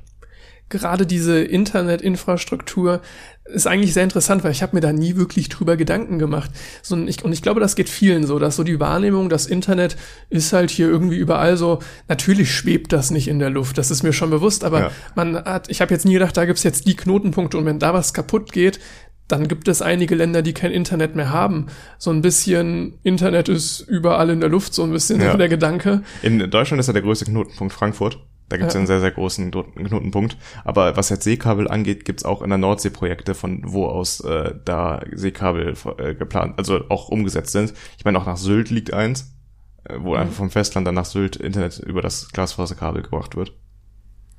Ja, ist Ja. auch eine, äh, jetzt nochmal zu dem liegt in der Luft, als jetzt das OVH, das Rechenzentrum abgebrannt ist. Das war irgendwie, hast du bestimmt gehört. Ach ja, ich habe das gelesen irgendwo, Ähm, aber hat- jetzt nicht weiter reingeschaut da. hat jetzt hat jetzt direkt nix mit dem intern mit den äh, Kabeln zu tun, aber das war auch so ein Moment, wo ich dachte, okay, dass jetzt wegen Hacking oder sowas die Sachen in meiner Cloud vielleicht nicht nicht nur da sein sollten, sondern dass immer Backups sinnvoll sind. Das war mir klar, aber dass das jetzt so wirklich physisch zerstört wird, so ein bisschen wie du es jetzt auch mit den Seekabeln beschreibst, dass da halt dann ein Hai dran knabbert und dann ist das Ding kaputt. Ja, und ein bisschen auch ne? mit dem Abbrennen dieses Rechenzentrums sowas, woran ich erstmal irgendwie gar nicht gedacht hätte, dass das eine Problematik darstellt. Ja, das ist das Problem. Ich glaube, Cloud-Anbieter können ja auch nicht alles doppelt und dreifach speichern. Sonst wäre der Speicherbedarf einfach viel zu groß. Und wenn dann eben sowas passiert, wird sicherlich auch in den AGBs drinstehen, dass da bei Hörergewalt nichts zu machen ist. Bei UVH gab's, äh, konntest du draufzahlen, damit du eine doppelte Speicherung hast. Ah, okay. Aber haben natürlich nicht so viele gemacht. Ne? Das zeigt aber auch, dass halt unser Daten, also heute alles Wissen, was wir dokumentieren, ist eigentlich digital gespeichert. Kaum etwas wird noch physisch aufbewahrt. Und Ach, in ist ja- Deutschland mit Faxen Ja, und so. das stimmt wiederum, ja. Aber vielleicht auch für die nähere Zukunft, hoffen wir es, dass dann alles äh, ein bisschen digitaler wird. Die Gefahr ist aber trotzdem, dass wir äh, für, die, äh, für die Zukunft, ich denke mir einfach, was macht ein Historiker in 100 bis 1000 Jahren, irgendwas dazwischen, die Quellen sind, die müssen gut geschützt werden. Äh, Mhm. Wie, wenn du, her also eigentlich hast du das, die beste Ausgangsposition, als zukünftiger Historiker herauszufinden, wie haben wir heute gelebt. Weil du so viele Daten über alle von uns hast. Das Problem ist nur, wie lange halten diese Daten auch äh, USB-Sticks oder so. Das ist ja nach ein paar Jahrzehnten vergänglich. Ich habe das letztens auch auf Bildern von mir gesehen aus einem Urlaub von 2016. Und dass da schon Pixelfehler drauf waren, weil die einfach zu lange auf einer Festplatte rumlagen. Das habe ich tatsächlich noch nicht erlebt. Das ist krass. Ja, das passiert. Also mein Vater hat mir das auch schon mal äh, gezeigt bei Fotos von uns, von mir und meinem Bruder, wo wir klein waren und da schon Digitalfotos entstanden sind von uns beiden, äh, wie da auch die Zeit halt sehr stark die Qualität auffrisst. Das ist, das ist, ähm, boah, das würde ich mir auch gerne mal angucken. Also, dass das jetzt sehr vergänglich ist, auch so USB-Sticks, das war mir auch bewusst, aber ich habe es noch nie selbst so gesehen. Ich dachte, das ist immer was, ja, irgendwann mal, wenn ich das jetzt für meine Urenkel irgendwie, aber dass das jetzt so in, in meiner Lebenszeit so schnell dann irgendwie doch kaputt gehen kann. Ja, Fotos vergilben und äh, aber das Problem ist halt bei digital gespeicherten Inhalten, die vergehen halt wirklich. Also da hast du Pixelfehler drin, die machen das Bild irgendwann nicht mehr anschaubar. Worauf ich noch zurückkommen wollte, ähm, die Knotenpunkte sind natürlich nicht nur ein Risiko dafür für Ausfälle, für Unfälle, sondern auch ganz bewusst herbeigeführt, äh, klar, Angriffe, aber auch äh, Spionage, die durchgeführt wird von äh, Auslandsgeheimdiensten oder Inlandsgeheimdiensten. Die USA hatte auch schon eine Geschichte mit der Operation Ivy Bells, die ab 1971 lief, hatte man in den US äh, in, im Pazifikraum russische Stützpunkte abgehört, indem man unter Wasser ähm, äh, Abhörmodule installiert hat, die Nachrichten aufgezeichnet haben von der russischen Marine. Das heißt, ähm, die, die Mission flog erst nach zehn Jahren auf und in der Zeit hat man halt äh, die Seekabel Russlands abgehört. Wie ist das aufgeflogen? War das auch so ein Edward Snowden-Ding? Nee, war, ja, war irgendein Insider in den USA, der das wohl aufgeflogen, ausfliegen hat lassen. Vielleicht wurde er von den Russen bezahlt, weiß man nicht. Mhm. Vielleicht irgendein Doppelagent, das sind halt kal- kalte Kriegszeiten, da weiß man es nie so genau, wie der, die Informationen durchgesickert sind. Ist auf jeden Fall ganz interessant, das war so ein bisschen der Anfang. Äh, Das äh, GCQH, das ist der Auslandsgeheimdienst Großbritanniens, überwacht auch den ähm, Knotenpunkt, äh, jetzt muss ich gucken, dass ich das richtig ausspreche, Gyroskibos. Das liegt auf äh, Zypern. Ich habe es jetzt einfach mal versucht, ein bisschen griechisch auszusprechen. Bestimmt stimmt das so. Bestimmt. Glauben das ist ein gi- gigantischer Knotenpunkt an von Seekabeln äh, zwischen Europa, Afrika, Asien und Australien, die da zusammenlaufen in Zypern. Und das Interessante ist, Großbritannien ließ sich bei der Unabhängigkeit von Zypern 1960 weitgehende Rechte bei der Fernmeldeaufklärung zusichern. Das heißt, als Zypern unabhängig wurde von Großbritannien, hat sich, der Großbrit äh, hat sich das Land da äh, in Vorrecht gesichert. Das ist krass, das, boah, generell, ne, die Länder, die haben ja schon eine Vormachtstellung, wo dann diese, diese Kabel verlaufen, aber dass sie das so durchziehen konnten, Das heißt, äh, der britische Auslandsgeheimdienst hört da mit einer der größten Knotenpunkte der Welt ab, auch ganz offiziell und erlaubt. Das ist, äh, nicht nur die Amerikaner, nein. also das sind jetzt die offiziellen äh, Abhörmissionen, von denen man weiß. Äh, es gibt natürlich auch viele inoffizielle. Zum Beispiel Edward Snowden hat auch aufgedeckt, dass die NSA in äh, auch die Leitungen zwischen den USA und Europa an, äh, abgehört hat. Das haben die auch teilweise sehr heimlich gemacht, ähm, indem sie halt äh, Glaskabel aufgespleist haben. Und ähm, also das macht man bei Glasfaserkabeln, indem man Lichtbogen mit Lichtbogen-Spleißgeräten, wie sie heißen, die äh, Lichtleiter erstmal auftrennt und dann sehr genau justiert wieder zusammensetzt und da halt ein Gerät zwischenschaltet, das es halt abspaltet, äh, die Informationen. Das ist hochtechnisch, passiert aber heutzutage vollautomatisch. Macht man das dann wirklich am Knotenpunkt wieder an Land oder ähm, macht man das auch jetzt irgendwie unter Wasser? Teilweise müssen die auch gewartet werden, so Kabel. Das heißt, die werden dann hochgeholt von unter Wasser an die Oberfläche und werden dann da äh, aufgespleist und repariert. Es geht sicherlich aber auch mit U-Booten unter Wasser, ist nur deutlich anspruchsvoller technisch.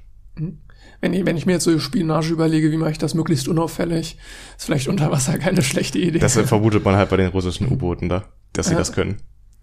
Ich hatte tatsächlich, äh, als du mir gesagt hast, du möchtest über das Thema sprechen, einmal kurz gegoogelt. Ähm, was nämlich mich noch interessiert hätte, wäre irgendwelche, was jetzt bei der Verlegung der Kabel, was das eigentlich für die Umwelt bedeutet. Gerade bei so Tiefseekabeln. Aber ich habe dazu erstaunlicherweise nichts Wirkliches gefunden. Ich glaube auch nicht so viel meistens. Sie sind sehr dünn, ne? das sind wirklich Genau, kleine ist, Kabel. äh, tut Sie- ist nicht so nicht viel. zum Vergleichen mit einer irgendeiner so einer Stromtrasse oder Ölpipelines oder sonst was. Ich habe ne? nur ganz kurz bei der Recherche was dazu gelesen, dass man äh, bei Orten, wo äh, bei, bei Meeresgrund, wo das Sediment ein wenig weicher ist, versucht das Sediment aufzuschütten mit äh, härteren Materialien wie Steinen und dadurch ein bisschen das Ökosystem verändert, eingreift, damit das Kabel da sicherer liegt auf eine längere Zeit hinweg. Allerdings, da hatte ich eine irgendeine Beschwerde von der Umweltorganisation was zu gefunden. Allerdings ist es auch nicht so gravierend, wenn man da ein paar Steine aufschüttet. Mm, unter Umständen, ne? Also gerade jetzt in Tiefsee und so weiter sind die Ökosysteme extrem fragil. Aber, Aber, auch nicht so paar Steine, die jetzt. Ich bin kein Biologe, ich kann es natürlich jetzt nicht so viel ich, sagen. ich kenne mich damit jetzt auch nicht dermaßen aus, aber trotzdem hatte ich da mal so noch den Eindruck, dass selbst kleine Eingriffe da krasse Folgen haben können. Aber ich denke mal auch da, ich habe wirklich explizit danach gesucht und nichts gefunden. Also vielleicht hätte ich jetzt länger gesucht, hätte ich bestimmt irgendwo irgendwas ja, gefunden. wahrscheinlich. ähm, mit Sicherheit, aber jetzt so bei den ersten Suchergebnissen. Es sind auf jeden Fall sehr kleine, das ist auf jeden Fall nicht die Sache, die äh, wir Menschen machen, die jetzt den größten Einfluss hat auf die Umwelt. Was halt krass ist, vor allem wenn man sich die Vergangenheit noch anguckt, wie die da hingelegt wurden. Damals kannte man den Meeresgrund ja nicht. Man hat das auf gut Glück runtergelassen. Was ich dazu auch gelesen hatte, am Anfang hatten die Seilwinden keine Kontrolle. Das heißt, die haben irgendwie raten müssen, wie viel von dem, äh, von dem Kabel müssen jetzt ablassen, damit es den Meeresgrund gerade erreicht und nicht irgendwie zu sehr zieht an, dem, Sa- an der Seilwinde oder zu wenig Seil da abgelassen wird. Und äh, das musste man ein bisschen schätzen. Und dadurch sind am Anfang auch viele Seile gerissen. Okay, Man kannte die Meerestiefen einfach nicht. nicht nur Haie und Fischernetze. Also das war vor allem das Problem beim Verlegen der Kabel. Ah, Das stellt man sich auch mal vor, das äh, mit Seilwinden zu machen, auf teilweise mit Windkraft betriebenen Schiffen. Das ist, äh, stelle ich mir sehr, sehr krass vor, wie man, also hat ja auch vier Jahre gedauert für das erste transatlantische Kabel. Ich meine, das Ganze kann man sich sparen. Ich weiß nicht, ob du, bevor ich jetzt so ein bisschen umschwenke, ähm, aber diese ganzen Kabel könnte man sich sparen, wenn man an Starlink denkt. Genau, das wäre jetzt der Sprung in die Moderne. Starlink, ich, willst du es Der, kurz zusammenfassen? ähm, der leuchtende Stern am Horizont der Internetverbindung, der so stark leuchtet, dass der ein oder andere Hobbyastronom nichts mehr sehen kann.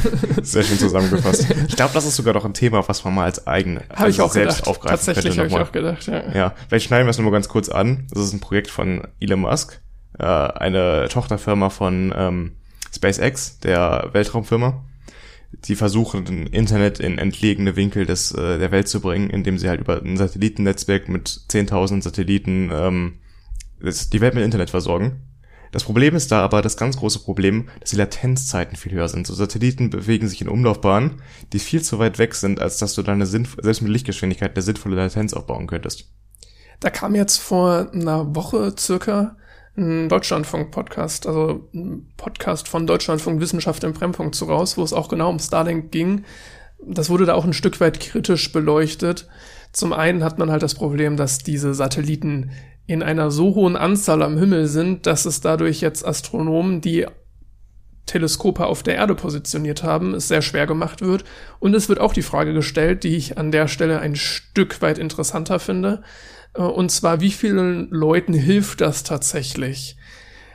Und man könnte erstmal denken, ja, es hilft bestimmt vielen, weil es immer noch einige Orte gibt, die relativ entlegen sind, wo jetzt Internetanbindung halt schwierig ist oder einfach kommerziell nicht sonderlich ähm, sinnvoll für die meisten Anbieter und da könnte dann halt Starlink aushelfen. Allerdings können sich diese Regionen das meistens dann trotzdem auch einfach nicht leisten. Genau, da wurde die Zahl genannt, dass es glaube ich 100 Dollar pro Monat in den USA jetzt am Anfang kostet. Könnte mhm. natürlich noch günstiger werden über die Zeit, wenn mehr Kunden da sind, aber es ist trotzdem verdammt teuer. Und da kam dann eine Studie, da habe ich die Primärquelle nicht gelesen, aber da kam raus, dass das gar nicht vielen Menschen letztendlich wahrscheinlich hilft. Aber das ist auch wirklich die kritische Seite. Ansonsten ähm, ist Starlink an sich erstmal eine coole Idee und ein gutes Projekt. Und man hatte auch versucht, den Hobbyastronomen insofern zu helfen, als dass man die Satelliten versucht, möglichst dunkel zu gestalten. Das funktioniert aber auch nur in Teilen. Das Problem ist ja, wenn du Fotos vom Nachthimmel machst, musst du extrem lange belichten. Genau. Also was du, also in der Beobachtung des Weltraums ist Licht Gold und du versuchst alles davon einzufangen, was geht.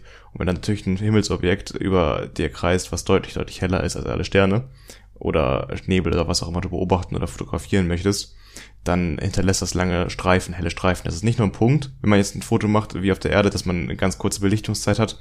Man hat Belichtungszeiten auch mal gut von 30 Sekunden, 60 Sekunden und dann zieht so ein Satellit eine ganz lange helle Bahn über den Himmel. Und das stört natürlich Aufnahmen enorm. Man muss SpaceX dazu halten, dass sie dieses Problem erkannt haben und auch versuchen, das wirklich zu lösen. Es ist nicht so, dass sie sagen, ja, nicht unser Problem, äh, klagt doch. das wäre nämlich der andere Weg. Ne? Ja, klar. Aber ähm, nee, sie gehen da wirklich offen mit um, dass das ein Problem ist und versuchen Lösungen zu finden. Und das haben sie ein Stück weit halt geschafft, indem sie die Satelliten möglichst dunkel machen, so dass es für viele Hobbyastronomen tatsächlich reicht, nach jetzigem Kenntnisstand. Aber für jetzt sehr große Teleskope, die nochmal mehr Licht einfangen und anders belichten, reicht es eben noch nicht. Hast du die mal selbst gesehen, die Starlink-Satelliten? Nee. Ich, äh, das ist eine ganz lustige Geschichte. Ich äh, war mit meiner Freundin in Neuseeland und wir haben, es gibt da ein Dark Sky Reserve, das ist ziemlich cool. Die haben extra einen äh, Nationalpark, der lichtverschmutzungsgeschützt ist. Das heißt, da gibt es ganz strenge Regeln, wie viel Lichtverschmutzung es geben darf. Und äh, die haben das extra so aufgebaut, dass da halt so gering wie möglich die Lichtverschmutzung gehalten wird. Im Grunde ist es äh, das Problem, dass in Städten so viel Licht emittiert wird von der Stadt selbst, dass man den Nachthimmel kaum noch erkennen kann oder halt viel weniger Sterne sieht. Und da versucht man das gerade eben entgegenzuwirken, weil der Nachthimmel da ist, wird natürlich unvergleichlich mit dem, den wir hier jetzt in Aachen haben, zum Beispiel in der Stadt. Und ähm, da haben uns äh, sehr romantisch die Sterne angeguckt. Und ich hatte auch kurz davor, also wirklich ein, zwei Stunden davor ein bisschen meiner Freundin über Starlink erzählt, weil das damals brandneu war letztes Jahr. Etwas über ein Jahr ist das her. Da waren die ersten 60, 120 Satelliten, die werden immer in 60er Paketen gestartet waren da gestartet, also wirklich noch nicht viele. Und die ersten Aufnahmen äh, fanden so in der Presse überhaupt mal statt. Und an dem Abend haben wir wirklich dann äh, erstmal ein, zwei gesehen. Und dann plötzlich kam ein ganzer Schwall von 60 Satelliten über den Himmel geflogen. Und die Aufregung, dann waren wir natürlich nicht die einzigen da, die sich die Sterne angeguckt haben. Und äh, hat das wirklich gemerkt, wie so ein Murmel durch die Menge ging. Die Außerirdischen kommen. Genau, exakt das. So ein Typ hat auch gesagt, ja, äh, Traffic oder Rush Hour in the Milky Way. Und es war einfach passend, weil dieser, diese Perlenkette an 60 Satelliten, die man da über den Himmel ziehen sieht, ist wirklich beeindruckend. Da, man ist so ein bisschen, hat man Angst wirklich? Im ersten Moment, weil man das überhaupt nicht verorten kann. Man hat sowas Vergleichbares noch nie gesehen. Im anderen Moment ist es aber auch sehr beeindruckend. Das kann ich mir gut vorstellen. Das würde ich tatsächlich auch sehr gerne mal sehen. Wirklich ein Raum, der frei von dieser Lichtverschmutzung ist. Wenn man irgendwelche Fotos von Wüsten oder sonst wie sieht oder Nacht ist, wo man dann den Sternenhimmel sehen kann. Das sieht einfach unfassbar geil aus. Ich habe leider nicht so die geile Kamera, um das äh, ablichten zu können, aber äh, es sieht schon auf den Profikameras wahnsinnig gut aus, das stimmt. Aha. Noch ganz kurz, äh, in der Moderne haben halt, wie ich das eben schon angesprochen hatte, die Tech-Unternehmen immer mehr angefangen, selbst Kabel auszubauen. Der Vorreiter da ist Google, die haben mittlerweile vier eigene ähm, inter interkontinentale Seekabel und an elf halten sie Beteiligungen. Und ähm, die Tech-Firmen machen das vor allem, wir hatten eben den Ausfall zum Beispiel in Ostafrika angesprochen, um unabhängig von eben diesen Ausfällen zu sein. Sie wollen halt eben Möglichkeiten schaffen, ihre Dienste anzubieten, ohne von staatlichen Stellen irgendwie abhängig zu sein. Und äh, daher bauen sie das extrem auf und zahlen dafür wirklich Milliarden. Knapp dahinter kommt Facebook, Microsoft und Amazon haben auch äh, Seekabel, die sie verlegen. Und ähm, vor allem versuchen sie ja mal noch extra Bandbreite zu schaffen. Das ist schon wieder so eine Sache, wo ich mir denke, da machen wir uns wieder ein Stück weit zu abhängig von Unternehmen, die eh schon Monopolstellungen haben. Ja, die haben jetzt, äh, das ist echt eine Entwicklung in den letzten Jahren, die bauen immer mehr eine Monopolstellung nicht nur in ihrem ursprünglichen Gebiet auf, wie zum Beispiel Amazon, Amazon hat ja immer in der Vergangenheit eine Monopolstellung im Verkauf von Produkten online. Und jetzt, ich weiß nicht, AWS, sagt dir wahrscheinlich auch was. Nee. Das Amazon, das ist die Cloud Computing Sparte von denen. Ah, ist die okay. größte, der größte Cloud Computing Anbieter, den es gibt auf der Welt. Und da bauen sie sich auch immer stärker eine Monopolstellung auf. Das wird spannend, wie das da weitergeht in Zukunft. genau. Wollen wir dann weitergehen zu deinem Thema? Genau, dann würde ich vorschlagen, machen wir hier einen kleinen Cut das, was ich als nächstes vorbereitet habe, ähm, basiert erstmal auf einer recht kleinen Meldung von Microsoft. Ähm, Gehe ich dann gleich nochmal genauer drauf ein, aber im Grunde es geht um künstliche Intelligenz. Und da habe ich erstmal was sehr Allgemeines vorbereitet, um mal ein bisschen zu erklären, was ist künstliche Intelligenz eigentlich, wie funktioniert das und wo liegen eigentlich da die Probleme. Einen unschlagbaren Schachcomputer gibt es nicht und wird es auch nie geben.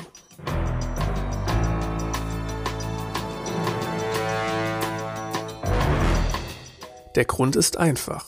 In einer durchschnittlichen Schachpartie gibt es deutlich mehr als 10 hoch 128 Möglichkeiten. Das sind mehr, als es Atome im Universum gibt. Eine Berechnung aller Wege, die zum Sieg führen, ist also unmöglich.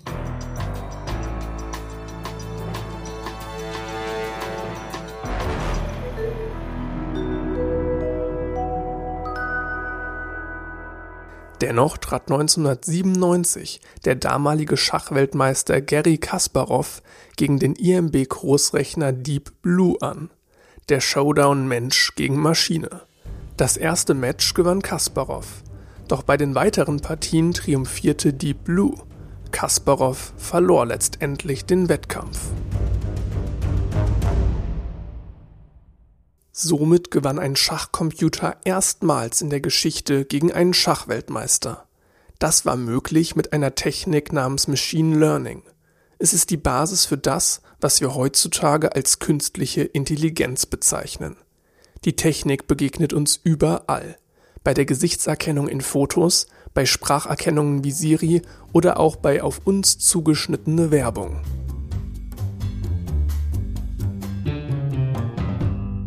Inspiriert vom menschlichen Gehirn soll der Computer selbst lernen. Der Programmierer ist dabei sozusagen der Lehrer, der den Computer mit Daten füttert und am Ende die richtige Lösung vorsagt. Der Computer kann sich dann dementsprechend anpassen. Stellen wir uns eine KI vor, die erkennen soll, ob eine Person auf einem Foto lange oder kurze Haare hat.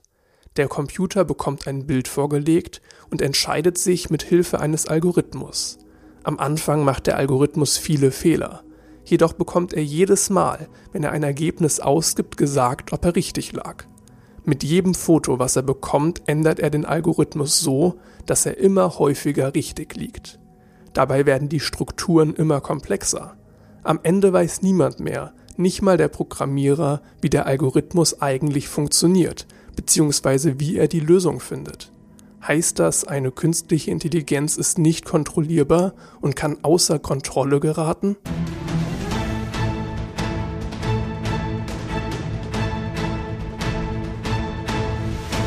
Nein, alle KIs, die heutzutage verwendet werden, sind sogenannte schwache KIs. Zwar weiß niemand, wie sie exakt vorgehen, aber sie sind auf einen Bereich beschränkt. Siri kann zum Beispiel nur mit Spracheingaben umgehen und diese analysieren. Diese KI wurde also nur mit Audio trainiert. Versucht man mit Siri Personen auf Fotos zu identifizieren, wird das selbstverständlich nicht funktionieren. Das Training und die Zugriffe auf diesen Bereich fehlen. Dass eine schwache KI sozusagen ausbricht, ist demnach nicht möglich. Starke KIs gibt es noch nicht. Die Idee bei starken KIs wäre, ihnen jegliche Daten zur Verfügung zu stellen und sie dazu zu bringen, in allen Bereichen zu lernen. Damit käme man tatsächlicher Intelligenz ein gutes Stück näher. Doch das liegt noch in der Zukunft. Der Einsatz von schwachen KIs ist weit verbreitet und sehr nützlich. Doch immer wieder tauchen auch fragwürdige Nutzungen der Technik auf. Letztendlich ist die Technik alleine nicht gefährlich, doch wofür und von wem sie verwendet wird, kann problematisch sein. Deswegen gilt auch hier bestehende Systeme zu hinterfragen, Schwachstellen zu prüfen und bewusst mit der Technik umzugehen. Dann hilft diese Technologie nämlich beim Fortschritt für alle.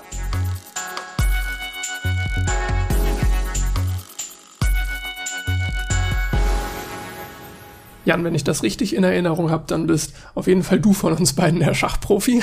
Nicht Profi, aber ich beschäftige mich wahrscheinlich mehr damit. Du hast dich gerade schon während des Beitrags aufgeregt und zwar. Ich habe ihn gerade auch zum ersten Mal gehört. Ich hatte nur vorher das Skript mal durchgelesen. Es äh, spricht sich Kasparov aus. Nicht Kasparov, sondern Kasparov. Also ich bin kein Russe, aber. Habe ich, hab ich richtig? Kas, Kasparov. Ja, ich bin kein Russe, aber das ist zumindest das, was ich immer so mitbekommen habe. Ist natürlich schon eine äh, einsteigende Persönlichkeit in der, in der Schachwelt.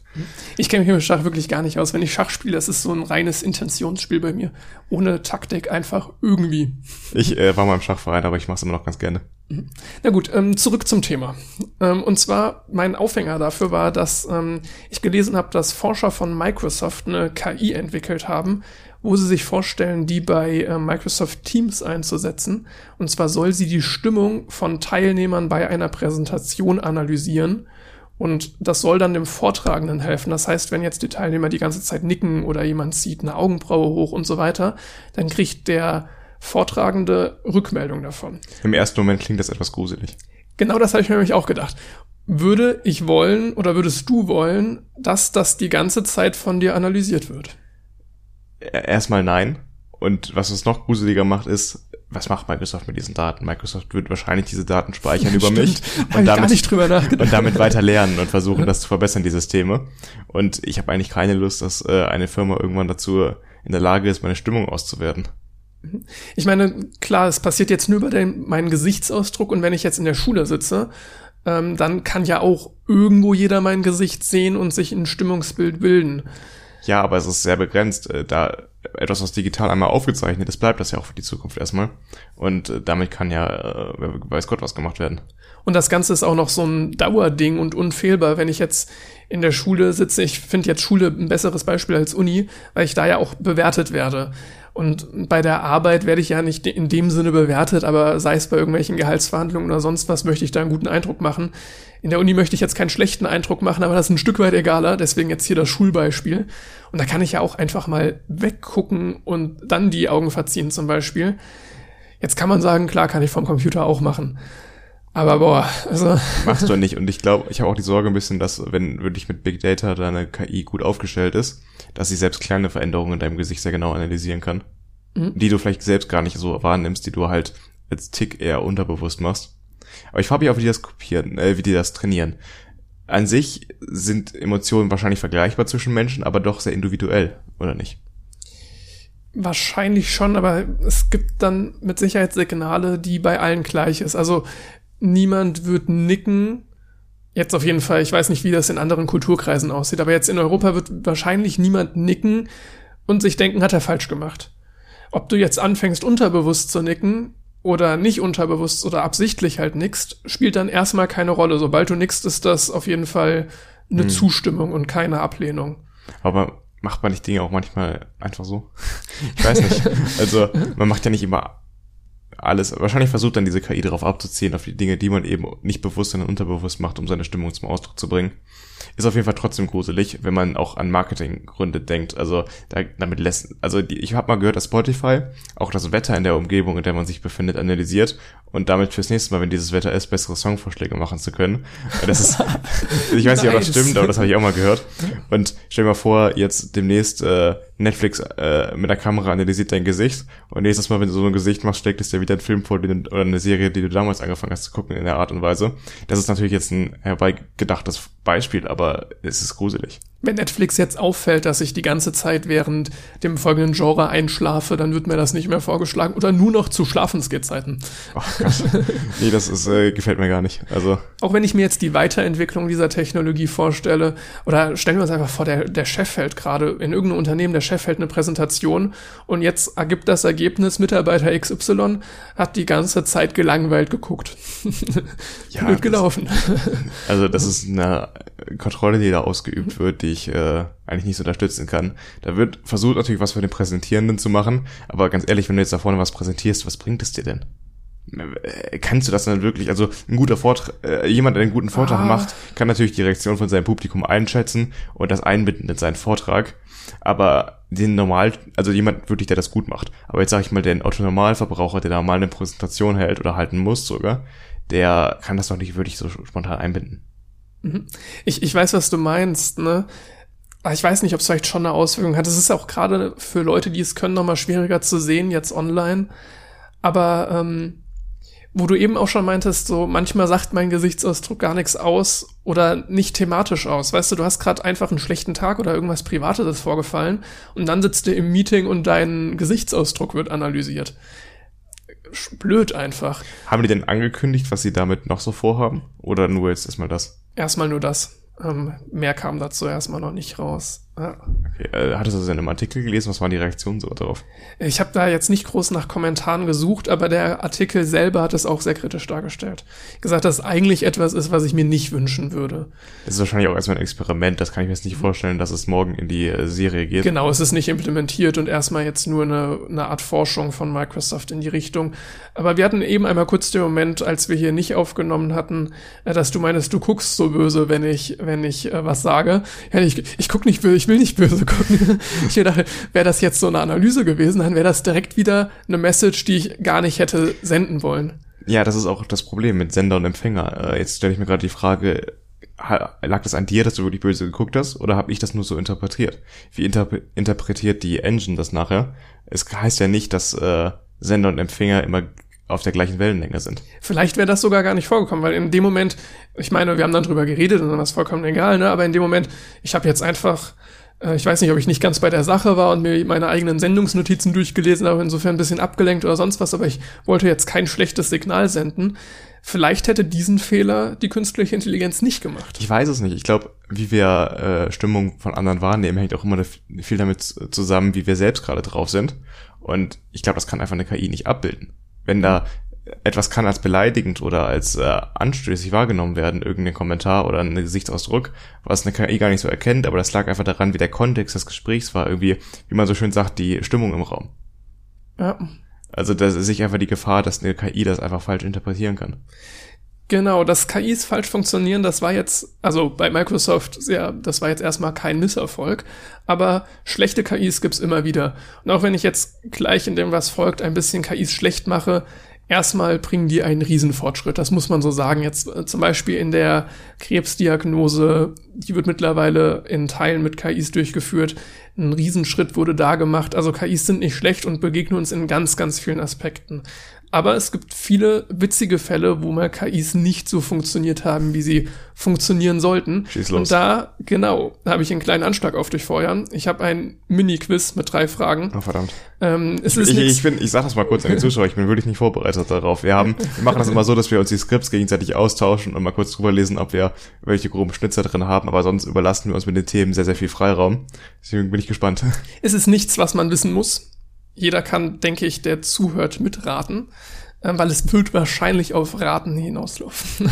Schön. Ja, okay. Ähm, auf, wo geht's los? Hier. Ähm, das wirst du bestimmt schon mal gehört haben. Das ist das erste, kann ich mir vorstellen. Und zwar Microsoft, wir bleiben direkt bei Microsoft, hat eine künstliche Intelligenz entwickelt namens Tay. Ich glaube Tay. Oder Tai, ich glaube Tay. Äh, wo wir schon wieder beim Namen aussprechen. Unfassbar. ähm, und zwar Tay Tweets. Das ist ein Twitter Avatar, ein weiblicher Avatar, der ungefähr so eine 19-Jährige darstellen sollte. Und die hat interagiert auf Twitter und auf Twitter dazugelernt und so weiter. Die haben das dann freigeschaltet und nach 16 Stunden hat dieser weibliche Avatar entweder A. Feministen beleidigt oder B. den Holocaust geleugnet. Ich meine, ich habe schon mal was von B gehört. Ähm, es ist auch so, dass Twitter, darauf werden eigentlich die meisten Experimente, äh, das weiß ich, dass da die meisten Experimente für künstliche Intelligenz äh, gemacht werden, weil du auf den Twitter-Code und auf den Inhalte frei zugreifen kannst als Programmierer. Das ist sehr, sehr spannend. Äh, ich bin, glaube ich, bei B, weil ich das mal irgendwo gelesen habe. Bei dieser ersten Frage stimmen A und B. Oh. er hat sowohl Feministen, also sie hat sowohl Feministen beleidigt als auch den Holocaust geleugnet. Da kann man jetzt sagen, das sagt viel über die, das Klima auf Twitter aus. Ja, dieses toxische Internet. Ähm, zum also, sie hatte da gesagt, äh, zum Thema Feministen hatte sie gesagt, ich hasse alle Feministen, sie sollen in der Hölle schmoren. Verdammt. Also. Und auf eine Nutzerfrage, passierte der Holocaust wirklich, antwortete Tay mit, er wurde erfunden also da frage ich mich wirklich, äh, ich weiß nicht, ob ich das auf meiner Twitter-Bubble nur nicht so mitbekomme. Ist das so omnipräsent auf Twitter? Kriege ich auch nicht mit, gar nicht. Also ich habe Twitter eher als links. Jetzt meine Twitter-Bubble ist deutlich ja, linker halt als Facebook zum Beispiel. Wirklich ne? die, also Facebook habe ich jetzt nicht für meinen Teil, aber ähm, die Bubble ist natürlich sehr entscheidend, die man da hat. Ähm, wenn man sich natürlich, das ist nur mal kurz am Rande erwähnt, dass es eben, wenn man sich Inhalte von einem Thema oder einer Richtung immer wieder anguckt, wird die einem auch immer wieder empfohlen. Ich glaube, das Prinzip sollte eigentlich mittlerweile jedem klar sein. Und ähm, dadurch bekomme ich das gar nicht so stark mit. Aber am Rande bekommt man ja doch mehr mit, was da für eine Scheiße abgeht. Und da kann ich mir auch vorstellen, dass sowas vorkommt. Nur ich würde jetzt nicht denken, dass es die Überhand nimmt und dann so eine KI sich so stark davon beeinflussen lässt. Wahrscheinlich war dann auch viel Getrolle dabei. Ja, wahrscheinlich. Äh, aber 16 Stunden, ne, dass die hat 16 Stunden durchgehalten, bis es wieder runternehmen mussten, um irgendwie Schadensbegrenzung zu betreiben. das sieht man, wie das schieflaufen kann. Ne? Kommen wir zur Frage zwei. Diesmal gibt's auch nur eine richtige Antwort. Das war jetzt ähm, als kleiner Gag Danke. zum Warmwerden, weil da ähm, Tay hat halt so viel Müll da getweetet. Es gab, ich hatte noch eine deutlich größere Auswahl. ähm, aber ähm, genau, jetzt gibt's nur noch eine richtige Antwort. Und zwar, auf der Messe China Hightech Fair wurde ein Roboter vorgestellt, der als Kindermädchen gedacht war. Was passierte kurze Zeit später auf der Messe? A. Der Roboter zertrümmerte eine Vitrine. Oder B. Ähm, er begann nach kurzer Zeit ununterbrochen Schimpfwörter von sich zu geben. Also mich würde es wundern, wenn der, äh, ist das möglich, wenn ein Roboter, der als Kindermädchen arbeiten soll, eine Vitrine zerstört? Das ist ja schon wahrscheinlich viel Kraft, die aufgewendet werden muss. Gut, ähm, ähm, so ein Kindermädchen, also ich weiß jetzt nicht genau, es hieß jetzt einfach, wo ich es gelesen habe, dass er als Kindermädchen gedacht war er muss schon mechanische Sachen ausführen. Ne? Es gibt ja, ja, also es ist jetzt nicht Siri oder so. Wäre unwahrscheinlich, dass Siri ja. eine Vitrine zertrümmert. Dann wäre ich eher wahrscheinlich bei B, weil ich mir das einfacher vorstelle, als irgendwelche Leute, die es lustig finden, dem irgendwelche Schimpfwörter beibringen. Die richtige Antwort ist A. Ja. B war nicht unwahrscheinlich. Ich, ich hätte tatsächlich in deiner Stelle auch auf B getippt, aber ich fand diesen Kontrast wunderbar, dass ein Roboter, der als Kindermädchen gedacht ist, anfängt eine Vitrine zu zertrümmern und wo du die Kraft angesprochen hast, tatsächlich mit einer solchen Kraft, dass da Glassplitter durch die Gegend geflogen sind und sogar eine Person verletzt wurde.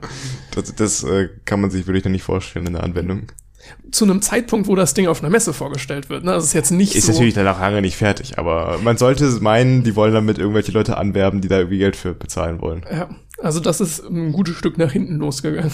Ich glaube, das ist, da macht man einfach den zweiten Schritt vor dem ersten in dem Moment. Also KIs und äh, Roboter sind sicherlich schon sehr weit in der Industrie, aber eben noch nicht so weit, dass sie irgendwie Menschen ersetzen können. Der, das ist ja ein ganzer Beruf, der da, ein ganzer Job, der ersetzt werden würde. Und ich glaube, so weit sind KIs da noch nicht. Kommen wir zur Frage 3. Ein Roboter von Hanson Robotics mit dem Namen Sophia wurde im Fernsehen interviewt. Am Anfang lief alles glatt. Sophia erzählte zum Beispiel, für die Zukunft plane ich zur Schule zu gehen, zu studieren, ein Unternehmen zu gründen und sogar mein eigenes Haus und eine eigene Familie zu haben. Doch später im Verlauf des Gesprächs sagte sie, a, ich werde die Menschen zerstören Oder B, willst du mich heiraten? Ich muss mit A gehen. A finde ich so viel cooler. A ist richtig. Hey. ähm, ich muss da sagen, ich habe es minimal aus dem Kontext gerissen. Und zwar ähm, passierte vorher noch etwas, und zwar der ähm, Interviewer hat eine Scherzfrage gestellt, und zwar, ob sie die Menschen zerstören will. Ach so. Und daraufhin hat sie dann gesagt, okay, ich werde die Menschen zerstören. Peinliche Stille, kurzer Lacher. Nee, wahrscheinlich so ein paar kurze nervöse Lacher. genau. ja, Ja, so schnell kann es gehen. Dann setzt man der KI ein falsches Ziel und dann äh, geht's abwärts mit uns. Dann, da gibt's ja auch viele großartige Filme zu, zu dem Thema künstliche Stimmt, Intelligenz. ja. Also ich hatte dir letztens mal den Film Ex Machina empfohlen. Hast du wahrscheinlich immer noch nicht gesehen. nee, nee, habe ich nicht. Also da gesehen. geht's auch darum, dass ähm, um die Grenze zwischen Menschsein und künstlicher Intelligenz sein und wo äh, wann da der Übergang stattfindet und äh, ob man das danach überhaupt noch erkennen kann, kann ich wirklich nur jedem empfehlen und ans Herz legen, den sich mal anzugucken. Genau, das waren jetzt eher ja witzige Fails von KIs. Doch witzig, ne? Also Ähm, zum Großteil auf jeden Fall witzig. Ja. Ähm, es gibt aber auch wirklich, KIs werden momentan schon wirklich viel eingesetzt. Das ist jetzt kein Ding, was in Zukunft groß liegt. Das meine, stimmt jede einfach. Google-Suche Genau, ist eine KI. Werbung und so weiter, das sind alles KIs. Ähm, allerdings bei schlechten KIs, und ich habe gerade ein bisschen die Sorge, dass wir das hier zu einseitig darstellen. Ich möchte hier nochmal ganz kurz betonen, es gibt sehr, sehr viele sehr gut funktionierende, wirklich hilfreiche KIs. Aber wenn KIs mal nicht gut funktionieren, dann kann das auch wirklich ein Problem darstellen. Zum Beispiel gab es eine Zeit, wo die Bewerberauswahl von Unternehmen mit KIs gemacht wurde oder die Idee war, das mit KIs Nicht zu machen. allgemein, man hat das am Anfang oftmals Unternehmen versucht, äh, probeweise zu machen. Das heißt, es, äh, die KI sollte eine Vorauswahl treffen in den Bewerbern und nachher hätte trotzdem nochmal ein Mensch drüber geguckt. Genau, das waren jetzt auch nur Feldversuche, ne? das war jetzt nicht im Ja. großen Stil und so weiter. Aber das große Problem, was irgendwie sehr, sehr logisch ist, ist die Frage, womit fütter ich die KI? Ja. Und die KI haben sie da dummerweise, muss man sagen, mit Daten gefüttert, die ihre vorherigen Entscheidungen waren. Also was für Leute haben wir eingestellt und nach diesen Prinzipien stell jetzt auch weiter ein. Und dadurch wurden genau diese menschlichen Stereotype und die Vorurteile und so weiter von der KI reproduziert. Mhm. Nur im Zweifelsfall mit noch weniger Fehlern drin. Also Fehlern natürlich jetzt in Anführungszeichen, aber mit von der Linie abweichend. Also wir stellen jetzt nur, keine Ahnung, ähm, Männer ein, weiße Männer ein.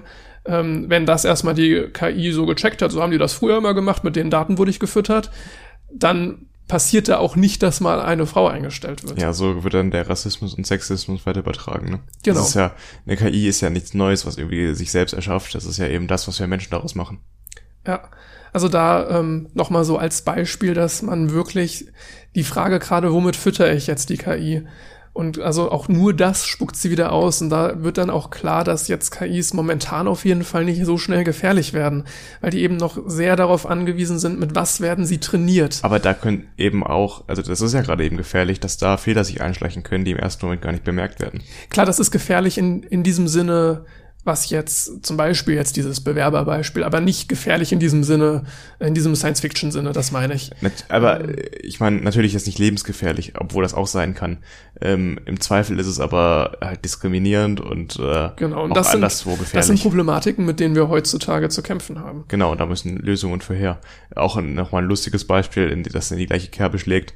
Da hatte nämlich ähm, jemand äh, auch, äh, also eine KI sollte lernen, äh, Tiere zu erkennen und hatte dann äh, immer Bilder von Haien, Pferden und was auch immer für Tieren bekommen. Und immer wenn dann ähm, ein Bild mit viel Blau drin vorkam, hat es halt Hai gesagt oder Fisch, weil es halt das so gelernt hat. Und selbst wenn dann irgendwie ein Tier vom blauen Hintergrund fotografiert wurde, war es immer ein Hai oder ein Fisch. Das sind halt so Fehler. Die KI hat sich in dem Moment nicht wirklich gemerkt, wie der Hai oder der Fisch aussieht. Es hat sich gemerkt, was da sonst auf dem Bild war und da war immer was Blaues. Also hat immer bei allen Bildern, die blau waren, in irgendeiner Form, hat es dann auf äh, irgendein Meereslebewesen getippt.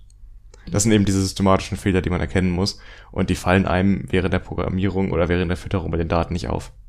Ja, Weil wir Menschen denken über sowas nicht nach. Wir Menschen haben ein ganz klar abgetrenntes Denken. Und wir äh, haben unsere Punkte, an denen wir jetzt ein Tier erkennen. Eine KI hat diese Punkte nicht vorgegeben. Die muss sie lernen erst. auf jeden Fall bin ich gespannt, was uns so KIs noch weiterbringen werden. Wir behalten das auf jeden Fall im Auge. Und dann würde ich vorschlagen, dass wir zum nächsten Thema überleiten. Ja, das äh, letzte Thema, was wir für heute vorbereitet haben, das ist ähm, ein Einspieler über das Werbetracking von Google. und Google hatte zuletzt angekündigt, da sich äh, etwas zurückziehen zu wollen. Und wie genau das aussieht, habe ich jetzt äh, in einem Einspieler verarbeitet. Viel Spaß!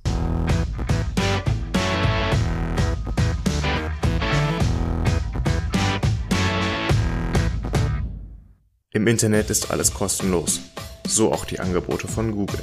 Was im ersten Moment danach aussieht, ist bei genauerem Hinsehen natürlich nicht der Fall. Das Stichwort ist Tracking.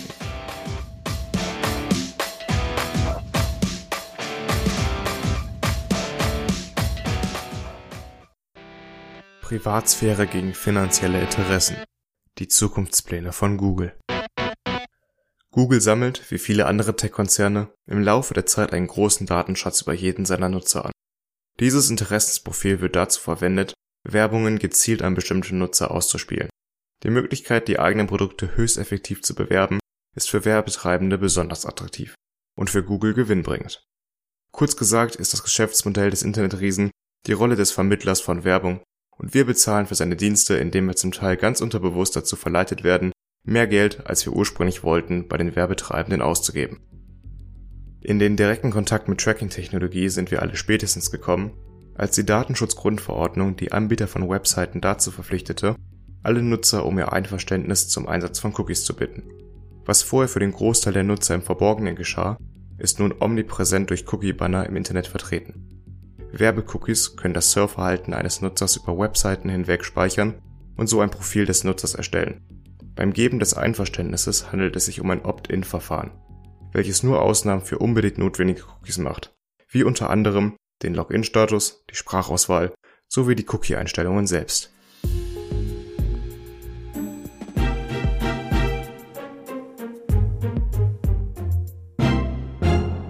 Zuletzt kündigte Google nun an, in Zukunft auf den Einsatz von Werbecookies in ihren Produkten zu verzichten nach eigenen Angaben ist dieser Schritt motiviert durch Umfragen des Pew Research Centers, welche ergeben haben, dass 70% der Nutzer das Gefühl haben, bei all ihren Aktivitäten im Internet verfolgt zu werden. Außerdem würden für 82% der Befragten das Risiko der Datensammlung die Vorteile der Nutzung überwiegen. Für das Unternehmen bedeutet also das Fortführen der derzeitigen Geschäftspraktiken kein nachhaltiges Zukunftskonzept, da auch andere Anbieter mit stärkeren Richtlinien für Datenschutz auf den Markt drängen Hinzu kommt darüber hinaus noch die Tatsache, dass im Moment drei kartellrechtliche Klagen in den USA gegen Google laufen. Bereits seit 2020 unterstützt der hauseigene Browser Chrome keine Third-Party-Cookies mehr und Google kündigte an, sich nicht an der Entwicklung weiterer Tracking-Technologie, die auf einzelne Nutzer abzielt, zu beteiligen. Diese große Meldung könnte viele überrascht haben. Allerdings bedeutet das nicht, dass Google zukünftig vollständig auf das lukrative Geschäft mit gezielter Werbung verzichten möchte im Detail möchte der Tech-Riese ab kommendem Jahr auf eine API namens Federated Learning of Cohorts kurz FLoC setzen. Diese Privatsphäre erhaltene Methode wird Gruppen von Nutzern mit ähnlichen Interessen in Kategorien zusammenfassen, also bekommen stets mehrere Nutzer die gleiche sogenannte Cohort-ID. Und das mit dieser ID verbundene Interessensprofil ist nicht mehr auf eine einzelne Person zurückzuführen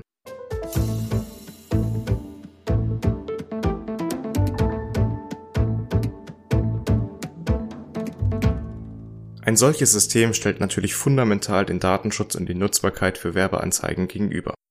Wird man eine Nutzergruppe größer, steigt die Privatsphäre, da der Einzelne eher in der Masse untergeht. Allerdings werden die Interessensprofile auch unschärfer, sodass sich für Werbetreibende die Investition weniger lohnt. In die andere Richtung gilt diese Beziehung analog. Im Endeffekt hängt die Wirkung dieser Methode also von seiner konkreten Umsetzung ab. Somit ist noch nicht gesagt, wie viel sie allein zum Datenschutz der Nutzer beitragen wird.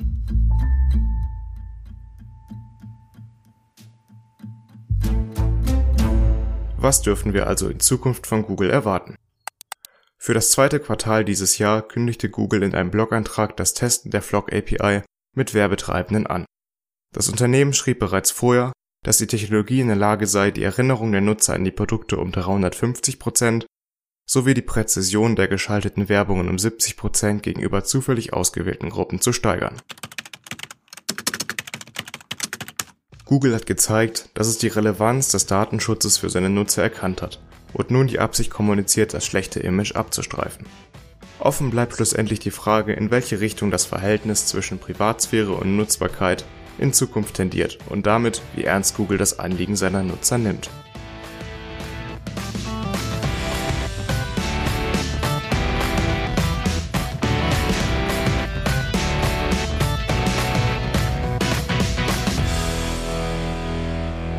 Ja, das ist die große Frage. Was weiß Google eigentlich über mich?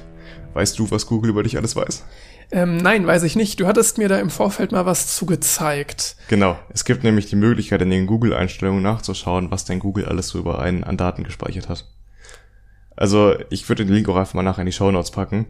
Ähm, wenn man das person personalisierte Werbetracking aktiviert hatte, was ich auf einem der Accounts noch hatte, jetzt mittlerweile ist es deaktiviert bei mir, das kann man nämlich auch machen bei Google, man muss es nicht angeschaltet haben, dann äh, kann man dann nachgucken, was ein Google denkt zu wissen über einen. Bei mir war das ganz interessant, weil es den Studentenstatus zum Beispiel oder das Interesse von Schach für Schach, was wir eben schon angesprochen haben, auch richtig erraten hat. Allerdings war da auch so ein Interesse für Armbanduhren dabei, was bei mir überhaupt nicht der Fall ist. Also ich habe in meinem Leben noch nie eine Armbanduhr Möchtest gekauft. du nicht von deinen 10, 100 Euro? ja, nee, ich hasse es, was ich was, wenn ich was am Handgelenk habe, deswegen ich Ich, habe das auch nachgeguckt, nachdem du mir davon erzählt hast, aber ich hatte aus, ich kann mich nicht dran erinnern, das gemacht zu haben, weil bei mir war es deaktiviert. Ich konnte es nicht einsehen, auch wenn ich irgendwie bezweifle, dass die bei mir keine Daten erheben. Ich glaube, die speichern sie trotzdem. Nur eine Paranoia. Ich glaube, sie speichern sie wahrscheinlich trotzdem, aber sie werden sie nicht anwenden, solange du es nicht aktiviert hast. Wahrscheinlich auch einfach um sich selbst, wie man das auch jetzt gehört hat in dem Beitrag von mir, ähm, zu schützen vor irgendwelchen Klagen oder sowas dagegen. Mit nicht anwenden meinst du dann sowohl mir nicht zeigen, wenn ich draufklicke, als auch nicht für Werbezwecke Wahrscheinlich verwenden? nicht. Aber wenn du das irgendwann wieder aktivieren solltest, kann ich mir vorstellen, dass sie auch die alten Daten, die da gesammelt wurden, irgendwie mit einbinden in irgendeiner Art und Weise, die alten Suchanfragen etc. Ja, das ist vorstellbar.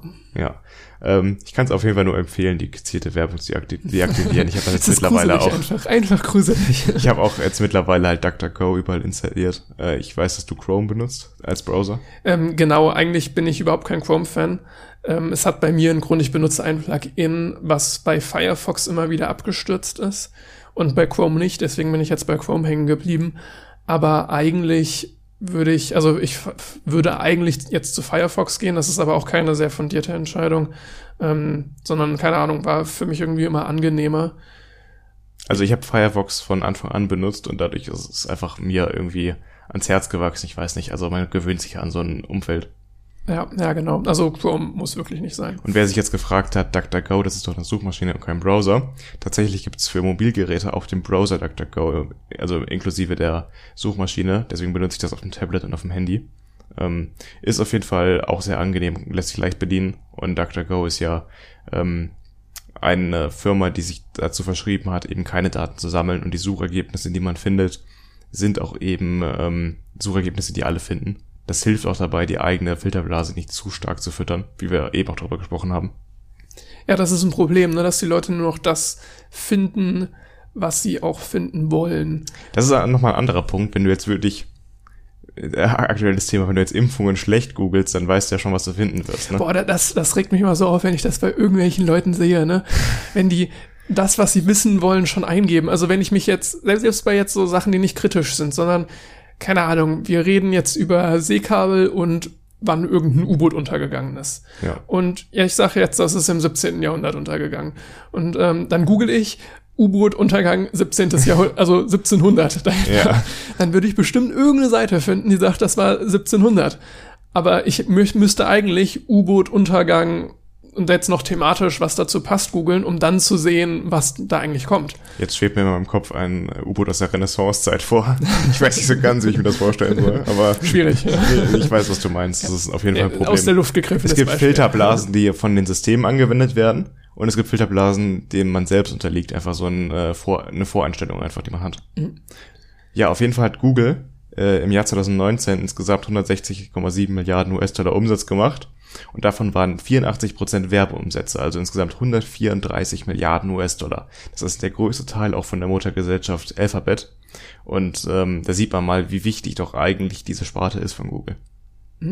Jetzt auch der, der Marktanteil von Chrome selber ist auch echt recht hoch, ne? So kommen dann auch die Werbeumsätze, denke ich mal, zustande. Das ist ja nicht nur Chrome, sondern die, alle Webseiten arbeiten Und ja, auch, auch haben ja, Android, ne? Ja. ja, alle Webseiten arbeiten ja mit Google zusammen quasi. Wenn du jetzt Werbung auf einer Website schalten willst, kannst du natürlich auch direkt einen Deal machen mit dem Werbeanbieter. Oder du sagst einfach Google, ja, wir stellen dir hier so einen Kasten zur Verfügung und Google organisiert dir quasi die Werbeanbieter. Als Werbetreibender kannst du auch zu Google gehen, ich möchte jetzt da und da Werbung schalten und die machen das für dich auf den, mit den Vertragspartnern. Stimmt, ähm, AdSense und AdWords. Ne? Genau. Ich kann es nie auseinanderhalten, was jetzt Ich für. glaube, AdSense ist für die Creator. Okay. Oder?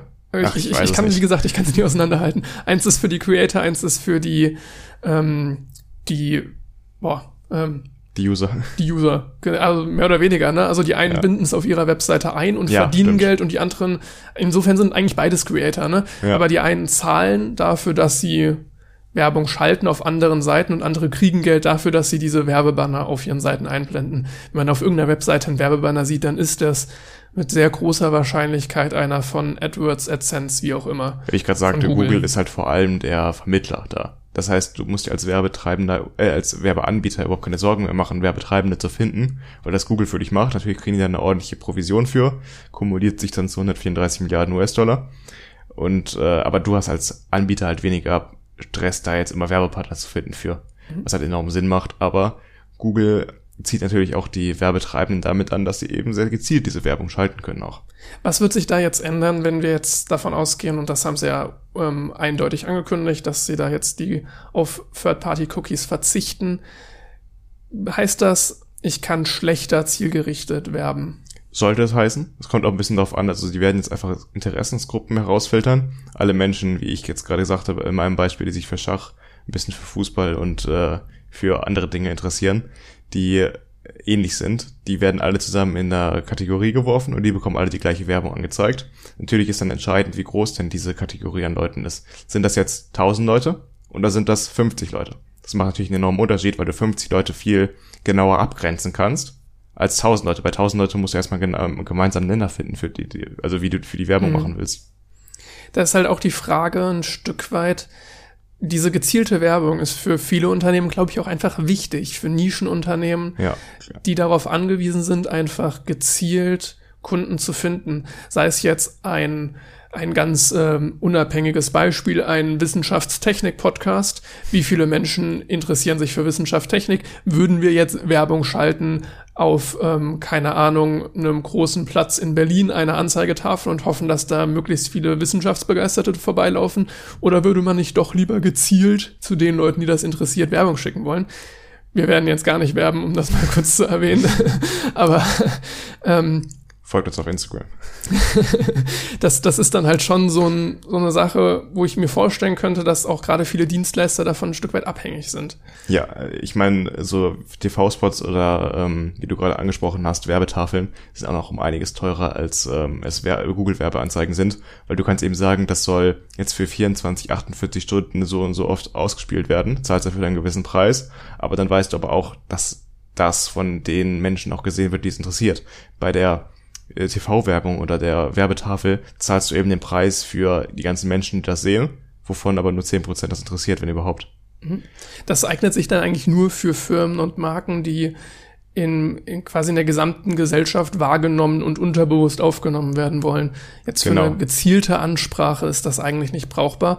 Auch wenn jetzt natürlich Google da eine ganz gute Stellung hat, weil die haben ich hatte eben schon mal kurz Android eingeworfen, ähm, schon noch die Möglichkeit, irgendwo Daten zu erheben. Dann halt nicht in Form von Cookies vielleicht, aber diese Sortierung ist für Google ganz gut möglich. Aber die wollen halt eben diese Daten nicht mehr nutzen, um jetzt dem mhm. Einzelnen was vorzuschlagen. Sondern, sondern nur noch Gruppen dann. Also ne? jetzt Einzelner wird erstmal nur eine Nummer zugewiesen. Der, also die garantieren dann aber, dass diese Nummer auch ganz vielen anderen zugewiesen wird. Wie viele lassen sie offen? Aber wenn, solange halt die Nummer auch noch andere haben, bist du jetzt nicht als Einzelner verfolgt. So. Genau, Damit wollen Sorge, sie halt so ein bisschen die Kunden beruhigen. Die Sorge, die ich da halt ein Stück weit bei hab, jetzt nicht aus Kundensicht, sondern wenn jetzt ein Browser wie Chrome mit einem Marktanteil von 60 Prozent sagt, wir ähm, entscheiden uns gegen Cookies, gegen Third-Party-Cookies. Also ist wichtig zu unterscheiden, weil normalerweise machen Cookies nichts Schlechtes. Oder Cookies kann man ganz grob sagen, gibt es schon seit den 80ern, seit immer eigentlich. Die können auch ganz einfache Sachen wie deine Einstellung auf einer Website speichern, was einfach notwendig ist. Genau. Also es geht wirklich um diese Third-Party-Werbe-Cookies. Ähm, und wenn jetzt Chrome einfach sagt, wir verabschieden uns davon, und Google hat mit Sicherheit Ausweichmöglichkeiten, wie diese Gruppen, die wir jetzt eben diskutiert haben. Allerdings andere Werbeplayer, die vielleicht kleiner sind, für die ist es ein gutes Stück schwieriger als jetzt vielleicht für Google selber. Also sie geben mehr Geld in Anführungszeichen umsonst aus. Für Menschen, also die werden da Menschen erreichen, eher die sie, die das gar nicht interessiert, was sie da mhm. verkaufen mhm. wollen. Das ist äh, für die Kunden besser, für die Werbetreibenden schlechter. Aber ich denke, da Google immer noch so eine krasse Monopolstellung hat, werden die darunter jetzt nicht so stark leiden. Ich, ich meine auch nicht, dass Google darunter leidet, sondern dass ein anderer Werbeplayer Ja, ich meine dann. darunter leidet, dass Chrome sagt, hier keine Cookies. Ja, meine bitte. Theorie war halt, dass dann äh, mit, äh, dass die Werbetreibenden dann ihre Werbung nicht mehr auf Google schalten, großartig. Oder nicht mehr mit Mhm. Chrome so zusammenarbeiten, sondern sich lieber einen anderen Anbieter, wie beispielsweise Facebook, suchen. Aber ich glaube halt, dass Google immer noch viel, viel größer ist als Facebook und deswegen allein durch diese Monopolstellung sich das leisten kann, ein bisschen gegen die Werbetreibenden quasi zu schießen. Mhm. In Anführungszeichen, natürlich ist es jetzt nicht so krass. Facebook finde ich ist da ja auch ein interessanter Player.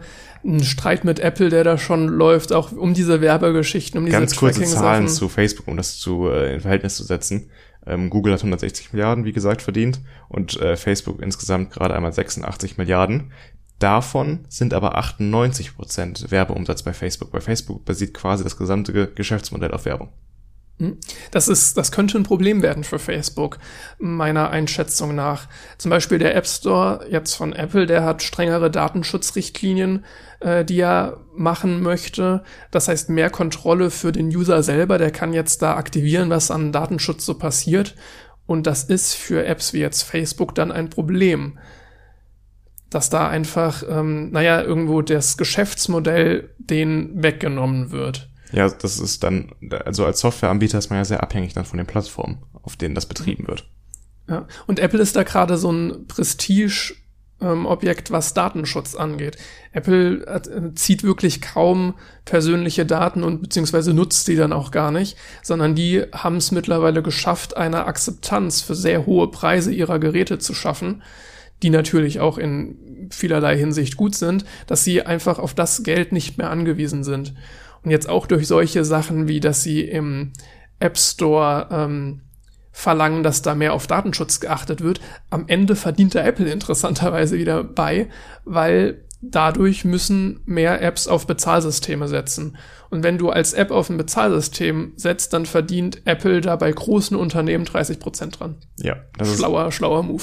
ist auf jeden Fall schlau, aber auch gut von Apple, dass es eine Firma gibt, natürlich nicht ohne Eigeninteresse, aber die auch ähm, da auf Datenschutz achtet.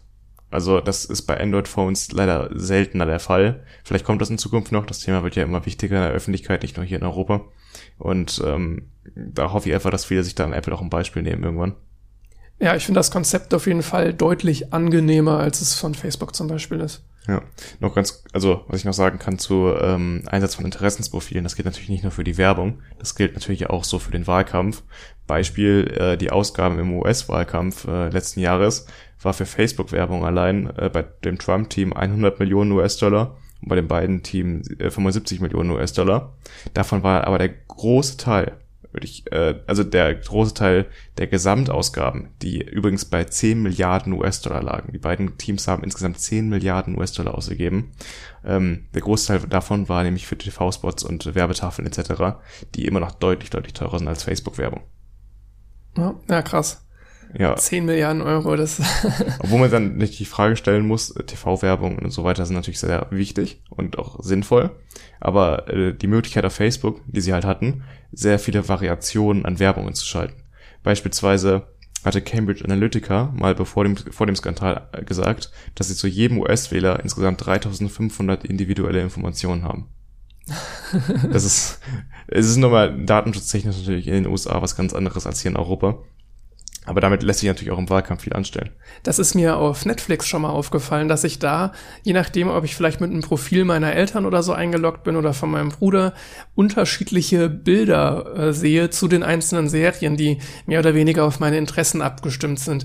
Ich, ich glaube, viele kennen vielleicht die Serie Stranger Things und da kann man recht viel auf dem Titelbild basteln. Also du kannst es in eine Horrorecke rücken mit dem Bild. Du kannst es aber auch in eine sehr mystische Ecke rücken oder vielleicht sogar auch ein Stück weit in eine kindliche, auch wenn das dann nicht mehr sonderlich gut zur Serie passt. Aber du hast recht viele Optionen, wie du jetzt mit dem Titelbild da spielen kannst. Und je nachdem, wo ich mich da einlogge, stelle ich fest, dass ich jetzt zum Beispiel tendenziell eher in eine Horrorrichtung das Titelbild designt habe, während jetzt auf dem Account von, keine Ahnung, einer anderen Person das dann viel, viel eher in die mystische Richtung geht. Ja, das ist äh, interessant, dass wir wieder bei dem Werbeding natürlich für Netflix erreichen, dass du ja viel anguckst auf der Plattform und dadurch dein Abo verlängerst. Ähm, das ist äh, tatsächlich ganz interessant, wie, was da auch für ein Aufwand betrieben wird. Und genau das ist es ja eben auch, was dann eher die Wahlkampfteams machen.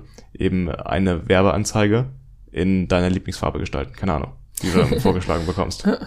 Der britische Sender Channel 4 hatte auch noch während des Wahlkampfs äh, mitgeteilt, dass das Trump-Team eine Datenbank gepflegt hat, dass einige Wähler drin hatte, die einfach von der Wahl abgeschreckt werden sollte. Die sollte gar nicht davon überzeugt werden von den Trump-Themen. Sie sollte einfach nur, weil die klar als beiden Wähler identifiziert wurden, ähm, mit Fake News oder anderen Meldungen halt davon abgebracht werden, überhaupt wählen zu gehen. Das ist auch interessant. Das wäre dann ja wie, als würde Netflix mir sagen, schau die Serie auf keinen Fall, dann findest du Netflix scheiße. Nicht, nicht genau. Ähm, es, es wäre, guck dir diese Folge, diese Serie auf keinen Fall auf Amazon Prime an. Guck sie bei uns oder sowas. Stimmt. Es wäre halt den Konkurrenten schlecht machen. Das ist, äh, natürlich finde ich das bei Politik noch ein bisschen äh, mit krasseren Auswirkungen als jetzt äh, bei Netflix. Da geht's um äh, ein paar Euro im Monat, aber bei Wahlen Auf jeden Fall, auf jeden enorm. Fall. Jetzt haben wir auch dieses Jahr Bundestagswahl und ähm, die Parteien stecken zwar noch teilweise in den Kinderschuhen, was die äh, Wahlwerbung online angeht. Aber es wird auch immer mehr auch in Deutschland und ich denke, da muss man auch aufpassen, dass es da faire Regeln gibt, auch im digitalen Wahlkampf. Ist auf jeden Fall ein sehr spannendes Thema. Gerade jetzt, ähm, was Datenschutz angeht, ich, ich habe da das Gefühl, dass ich bei manchen Leuten immer so eine auch Egalhaltung bezüglich Datenschutz erlebe. Und äh, keine Ahnung, ich, ich finde das immer sehr komisch. Also Datenschutz ist wichtig und betrifft uns irgendwo alle. Es sind einfach Grundrechte, die man da in gewisser Weise hat und man weiß nie, wann man sie mal braucht. Da fällt mir immer dieses schöne Zitat ein, ähm, also Menschen würden ja auch nicht ihre, ihr Recht, äh, ihre Meinung zu äußern abtreten, nur weil sie gerade nichts zu sagen haben. Genau, genau das gleiche ist das hier auch.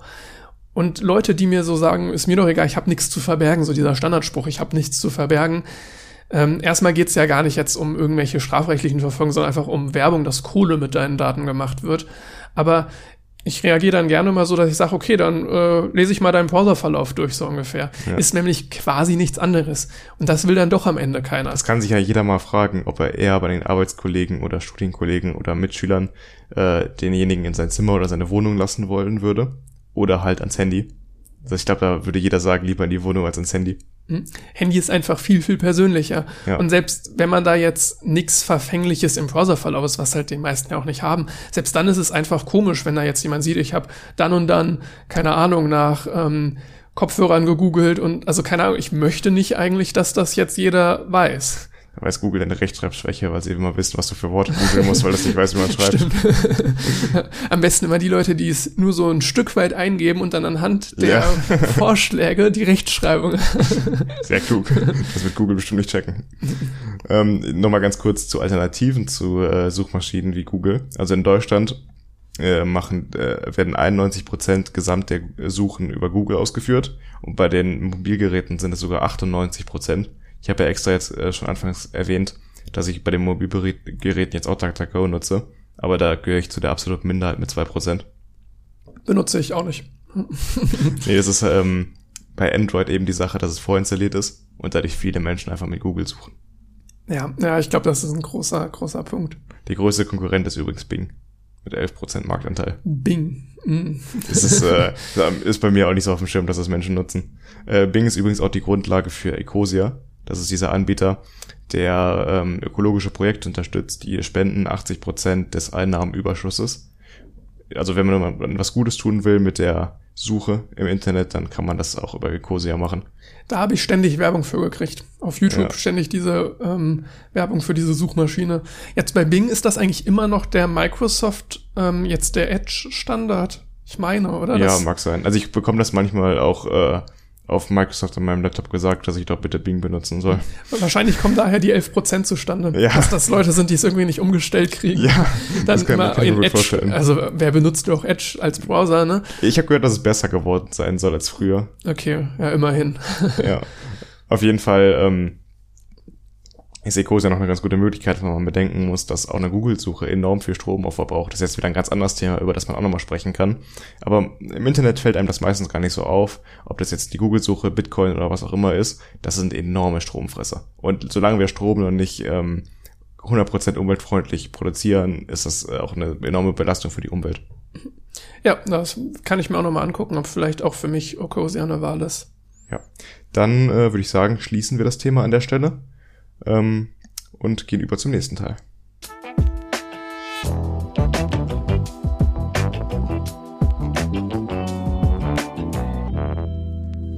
Jetzt fürs Ende hatten wir geplant, ein bisschen über das Studium zu sprechen. Wir sind momentan in den Semesterferien beziehungsweise in der Klausurphase. Das bedeutet, das, was wir eigentlich vorhatten, diese Frage, was haben wir eigentlich in den letzten zwei Wochen gelernt, können wir uns hier nicht wirklich stellen. Obwohl wir letzte Woche eine Klausur geschrieben haben. Das stimmt. Über die Klausuren lässt sich sehr gut sprechen.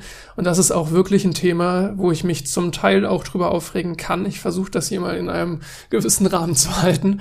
Aber das lief zum Teil gar nicht so gut. Aber vielleicht ist es erstmal schön, nochmal auf Elektrotechnik einzugehen. Glaubst du, die meisten wissen, was man sich so darunter vorstellt, was wir so machen? Also jeder hat natürlich eine Vorstellung davon, wie das aussieht. Ähm, man könnte mal kurz die Module erläutern und erklären, worum es denn da geht. Mhm. Genau, da gibt's einmal das Fach mathematische Methoden der Elektrotechnik. Das ist, denke ich, das, wo man sich am wenigsten erstmal drunter vorstellen kann. Obwohl es den längsten Namen hat, oder? Stimmt. Ah, Grundgebiete der Elektrotechnik. ja. ähm, kommt dicht dran. Aber nee, worum geht's da? Ähm, ich beschreibe das immer am liebsten mit Signalverarbeitung am Computer. Da allerdings, wir machen jetzt nichts am Computer, sondern es liegt wirklich die mathematischen Grundlagen dafür. Also nichts, jetzt wirklich keine Computerarbeit oder dass wir in irgendwelchen Programmen da rumtippen, sondern es ist wirklich Mathematik, aber halt auf diese Signalschiene gemünzt. Genau. Zum Stichwort ist Fourier-Transformation, Fourier-Analyse, wenn jemand damit was anfangen kann. Das ist genauso spaßig, wie es klingt. Ach, das geht doch. Also im Endeffekt ist es äh, die Fourier-Analyse, das äh, Prisma, also mathematisches Prisma quasi für Signale, dass du ein Signal, was du hast, quasi aufteilen kannst in die Grundelemente der, also woraus es besteht. Wenn man sich, ein, also wir sehen das hier ganz gut, wenn wir unsere Stimme aufzeichnen dann ist es eine sehr chaotische Welle erstmal, wie es aussieht. Das kann man aber beschreiben, indem man ganz viele äh, sinusförmige Wellen übereinander lagert. Und dadurch kannst du dann mit der Gewichtung so eine Welle, ähm, wie sie jetzt unsere Stimme macht, erzeugen. Und das ist im Endeffekt, was wir da lernen. Und das passiert dann auf eine ganz mathematische, rechnerische Ebene. In erster Linie muss man ein sehr nerviges Integral aufstellen und lösen, was wirklich keinen Spaß macht, weil wer kann schon Integrale? Ähm. Sollte man können, vielleicht als Ingenieur. ja, wäre sinnvoll, aber ich mag's nicht. Dann haben wir natürlich noch höhere Mathematik, da irgendwie in der Nähe. Obwohl das doch wieder was anderes ist. Es ist halt in der Uni viel weniger realitätsnah, als es vielleicht in der Schule ist. Dass ich mathematische Methoden der Elektrotechnik vielleicht mal brauche, kann ich mir gut vorstellen. Höhere Mathematik, Mathematik nur sehr entfernt. Nur du sehr wirst es brauchen, ne? um andere Dinge wieder weiter zu verstehen. Genau, aber jetzt so direkt nicht. Also es ist so ein Abstraktionslevel einfach, was da nochmal erreicht wird. Diese Beweisverfahren, und so weiter, die man in höherer Mathematik jetzt in der Uni macht. Ja. Ach, ich find's nicht so schlimm. ich ich finde es auch nicht schlimm, aber es ist jetzt nichts, wo ich sage, das stelle ich mir jetzt sehr alltagsrelevant Ich mache es auch nicht am liebsten von allen Themen. Es ist vielleicht so eine Denkweise, die da vermittelt wird. Genau. Aber viel darüber hinausgehen würde ich jetzt bezweifeln als die Denkweise. Ja, das Gefühl hat wahrscheinlich viele in der Schule auch schon mit der Mathematik in der Schule. Stimmt, ja. Wahrscheinlich ist es auch einfach das, die Denkweise, ne? Es ist bei vielen Menschen, glaube ich, so, dass Mathematik da irgendwie nicht in der Realität stattfindet, was auch vollkommen okay ist. Und äh, für uns, wir brauchen das dann halt irgendwann mal, ne? Deutlich mit praktisch bezogener ist dann das Fach Grundgebiete der Elektrotechnik.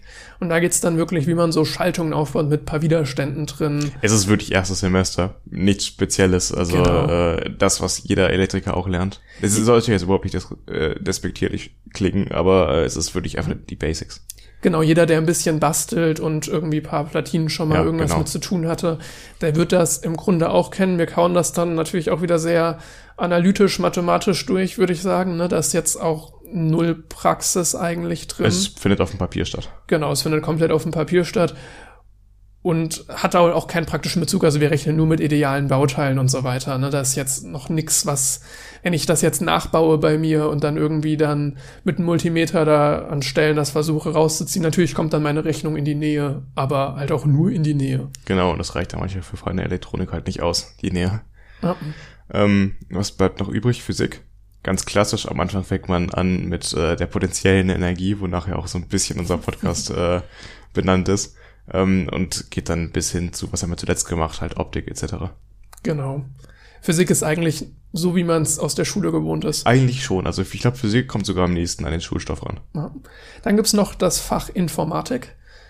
Und da war ich ein Stück weit, na, überrascht ist zu viel gesagt, aber Informatik ähm, ist ja sehr praktisch einsetzbar durch die Programmiersprachen, die man ja eigentlich auch schon zu Hause lernen könnte. Allerdings für Klausuren und für die Vorlesung selber ist das nicht sonderlich relevant, sondern da geht's mehr dann um Algorithmenfindung, Sortieralgorithmen. Ähm, also kurz ein Algorithmus ist ein Ablauf, der immer zum Ziel führt, also immer bestimmte Schritte, die zum Ziel führen.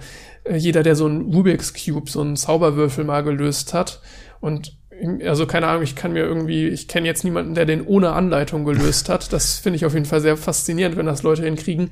Aber mit Anleitung ist das wirklich so, ich halte den Würfel jetzt so und so in der Hand und dann mache ich die und die Schritte und die führen mich zum Ziel. Und das ist ein wunderbares Beispiel für einen Algorithmus. Man hört halt Algorithmus immer sehr im Kontext von äh, Computertechnik. Aber man muss halt bewusst sein, dass Algorithmen auch überall sonst in der Welt vorkommen. Genau, einfach ein Lösungsweg, der immer zu dieser Lösung führt und der auch immer eigentlich anwendbar ist. Ja, ich denke mal für einen Informatiker ist es äh, nicht besonders tiefgehend, was wir da in Informatik 1 gemacht haben in der Uni. Es sind wirklich die Klassiker wie Bubble Sort, Heap Sort, Quick Sort. Genau, das sind jetzt alles Sortieralgorithmen, also genau. wie ich irgendwas in der Reihenfolge kriege. Das ist erstmal was sehr Einfaches. Ne? Wie kriege ich jetzt ein Bücherregal sortiert? Da orientiert man sich auch bei einfachen Sortieralgorithmen daran, wie würde ich das jetzt als Mensch machen. Aber es gibt dann auch wirklich komplett abstrakte Dinge, wo ich im Leben nicht drauf gekommen wäre, nee. dass ich so ein Bücherregal sortiere. Und das Interessante ist auch wirklich, dass ähm, die Fortschritte in der Laufzeit, die dann solche Algorithmus... Algorithmen, Laufzeit vielleicht da einmal kurz. Ja, Laufzeit, die es braucht, um diesen Algorithmus auszuführen auf einem Computer wenn man da den Algorithmus verbessert und die Laufzeit verringern kann, ist sie teilweise so viel stärker reduziert, wie, wie man es niemals schaffen könnte, indem man die Hardware verbessert. Wenn man die Hardware verbessert, kriegt man natürlich schnellere Rechenleistung und man kann Probleme schneller lösen, Algorithmen schneller durchführen. Aber wenn man einen anderen Ablauf wählt, äh, ist es teilweise um Welten schneller. Mhm. Deswegen ist es so wichtig, das zu können. Parallel zu diesem Modul wurde uns dann auch noch in, das nennt sich Globalübung, das ist im Prinzip auch eine Art Vorlesung, die aber, also in dem Fall war es zumindest auch eine Art Vorlesung, die ein bisschen praktischer orientiert war, wo uns dann auch C-Programmierung beigebracht werden sollte, was halt, wie gesagt, nicht so richtig Bestandteil der Vorlesung war. Genau. Bisschen da muss man halt in der Uni viel gucken, dass man es selbst lernt. Ja. Das war jetzt so ein grober Abriss der Module. Ähm, genau, wir sind gerade in den Semesterferien, haben die meisten Klausuren hinter uns. Vier von fünf. Vier von fünf, genau. Und ich muss sagen, boah, die Klausuren, ich hatte gehofft, dass sie besser organisiert sind. Nach einem Jahr Pandemie würde man ja davon ausgehen, dass man schon zu Beginn des Semesters, das war ja im November, schon damit gerechnet hat, dass vielleicht die Klausuren online stattfinden müssen. Hat man offensichtlich nicht. Die erste Klausur, die wir hätten schreiben sollen, wurde prompt fünf Tage vorher, meine ich, ja. äh, verschoben. Auf letzte Woche. Genau, auf letzte Woche. Und das ist fünf Tage vorher, ist wirklich ärgerlich. Also in der Schule haben die meisten ja sich jetzt noch nicht so intensiv auf Klausuren vorbereitet, aber bei uns geht da wirklich meistens zwei Wochen Lernen vorneweg. Und wenn dann fünf Tage vorher das verschoben wird, ist das einfach sehr ärgerlich. Dass man voll im Stoff drinne und es, man hat das Gefühl, ja. dass man es jetzt gut kann. Und wenn die dann verschoben wird, ist es natürlich enorm schade. Ich hätte jetzt nicht das Gefühl, dass jetzt schlecht gelaufen ist letzte Woche. Ich hätte es aber schon viel früher aus dem Kopf haben können. Das wäre natürlich schön gewesen. Und da würde ich auch sagen, es war lange absehbar, dass es sehr wahrscheinlich nicht geschrieben werden kann, wo mir ein Stück weit das Verständnis für so eine sehr kurzfristige Verschiebung fehlt. Genau, wir waren seit November nicht in der Uni oder seit Oktober sogar. Mhm. Und dann erwartet und dann hofft man darauf im Februar, dass man plötzlich im März wieder was in Präsenz schreiben kann. Das kommt mir ein bisschen seltsam vor. Mhm. Elektrotechnik hat diesen Fehler nicht gemacht. Die haben von Anfang an gesagt, ähm, dass sie online schreiben werden. Das muss man ihnen zugute halten. Ja. Ansonsten war es unsere erste Klausur, die wir dann tatsächlich geschrieben haben. Und wir sollten um 17 Uhr uns doch im Zoom-Warteraum einfinden. Die tatsächliche Klausur begann dann gegen 18.30 Uhr. Das ist auch eine Uhrzeit, die sich komplett meinem Verständnis erstmal entzieht, warum eine, eine Online-Klausur, die man ja eigentlich halten kann, in Anführungszeichen, wenn man will, ähm, um 18 Uhr starten muss. Genau, einmal das 18 Uhr und dann, was mich am meisten gestört hat, waren diese anderthalb Stunden Wartezeit. Das, die wurde dann verbracht mit Kontrolle des Ausweises und so weiter. Also Personalien und ist die Kamera richtig ausgerichtet, dass da auch, dass da auch niemand schummeln kann. Wir mussten uns nämlich von der Seite filmen mit unseren Handykameras. Genau, aber anderthalb Stunden. Das ist Manche sind dafür mehr anfällig und manche weniger. Das ist mir bewusst, aber das ist erstmal ein Psychoterror vor der ersten Klausur an der Uni, der einfach unnötig ist. Ich habe auch gemerkt, dass ab 18 Uhr im Zoom-Raum, natürlich müssen alle Mikrofone angeschaltet sein, die Stimmung viel aufgeheizt. Da wurde es wurde viel mehr geraschelt, es wurde sich viel mehr mhm. bewegt, weil ab 18 Uhr mussten wir immer noch eine halbe bis Stunde bis 40 Minuten warten darauf, dass die Klausur losging. Und da waren einfach alle Leute unruhig. Genau das gleiche ist jetzt bei der letzten Klausur. Ich meine, es sind auch 60 Prozent durchgefallen der Leute in der Elektrotechnik. Ja, also sogar mehr als 60, ja. ne? das war ordentlich.